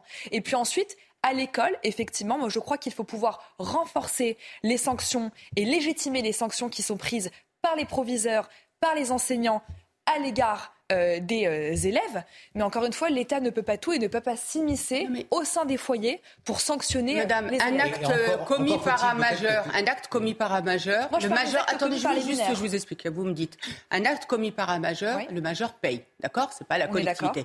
Un acte commis par un mineur, la responsabilité des parents doit être engagée. Raphaël Steinville. C'est ce que je vous dis. Il nous reste Mais quelques secondes. La, Oui, la mais question la- de l'impunité, nous, ce qu'on fait, c'est qu'on justement, on est en train de poursuivre la construction et l'ouverture des centres d'éducation fermés. Mais vous pas conviendrez, mais vous conviendrez bien évidemment que ça ne Madame, suffit ça pas. si ça C'est pour ça que ce que je vous dirait. dis, c'est que la responsabilité doit être partagée. On peut mettre en place des centres d'éducation euh, pour les mineurs, mais si de l'autre côté les parents ne jouent pas leur rôle, vous voyez ce que je veux dire C'est Un mot, s'il vous plaît, de Raphaël Steinville pour la, la finir. Pour difficulté, c'est de que pas côté. plus que les professeurs ou les, ou les, ou les proviseurs euh, ne prennent le risque aujourd'hui de, de, de sévir, dans, ou en tout cas le, le font de moins en moins, parce qu'il y a, et ça a été rappelé par ce, ce- votre professeur d'histoire, il y a une, il y a une peur euh, de, de- des réactions des parents d'élèves, une peur des réactions des élèves. Et donc aujourd'hui, la règle serait plutôt à, une absence de sanctions dans les, établissements- scolaires, plutôt qu'à un renforcement des sanctions à, l'égard des, élèves pour des faits, disciplinaires. C'est euh, le fameux pas de vague qui été évoqué tout à l'heure et qui aujourd'hui, malgré tout, euh, euh, de, plus en plus devient une sorte de culture de l'école. Le temps court et malheureusement on arrive à la fin de cette émission. Je suis euh, voilà désolé, j'aurais aimé parler plus longtemps de ce, sujet avec vous tous autour de la table et avec vous euh, Maxime Repère, professeur d'histoire-géographie. Merci d'avoir accepté d'intervenir sur notre plateau. Euh, merci également à Benjamin Morel, Naïma Mfadel, Raphaël Steinville et Shannon Seban d'être venus sur ce plateau aujourd'hui. Vous restez avec nous sur CNews dans quelques minutes. La belle équipe avec euh, Clélie Mathias. À tout de suite.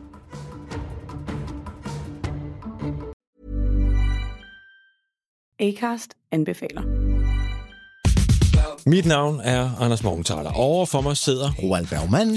Vi har lavet en ny podcast, der hedder Dopaminklubben. Og Dopaminklubben er en klub, hvor ADHD er fucking sjovt, og hvor det griner. Det behøver ikke at være super alvorligt. Vi er skide trætte af alle de der podcasts, der forklarer mig og nederen der. Vi gør grin med vores ADHD. Mulig ADHD. Ja, vi udreder mig, fordi nogen siger, at jeg har det. Jeg ved det ikke rigtigt, det finder vi ud af. Vi har i hvert fald lavet vedmål. Ind og lyt til Dopaminklubben. Hver uge udkommer vi. Der laver vi sjov og spas med at have den her vidunderlige dopaminmangel.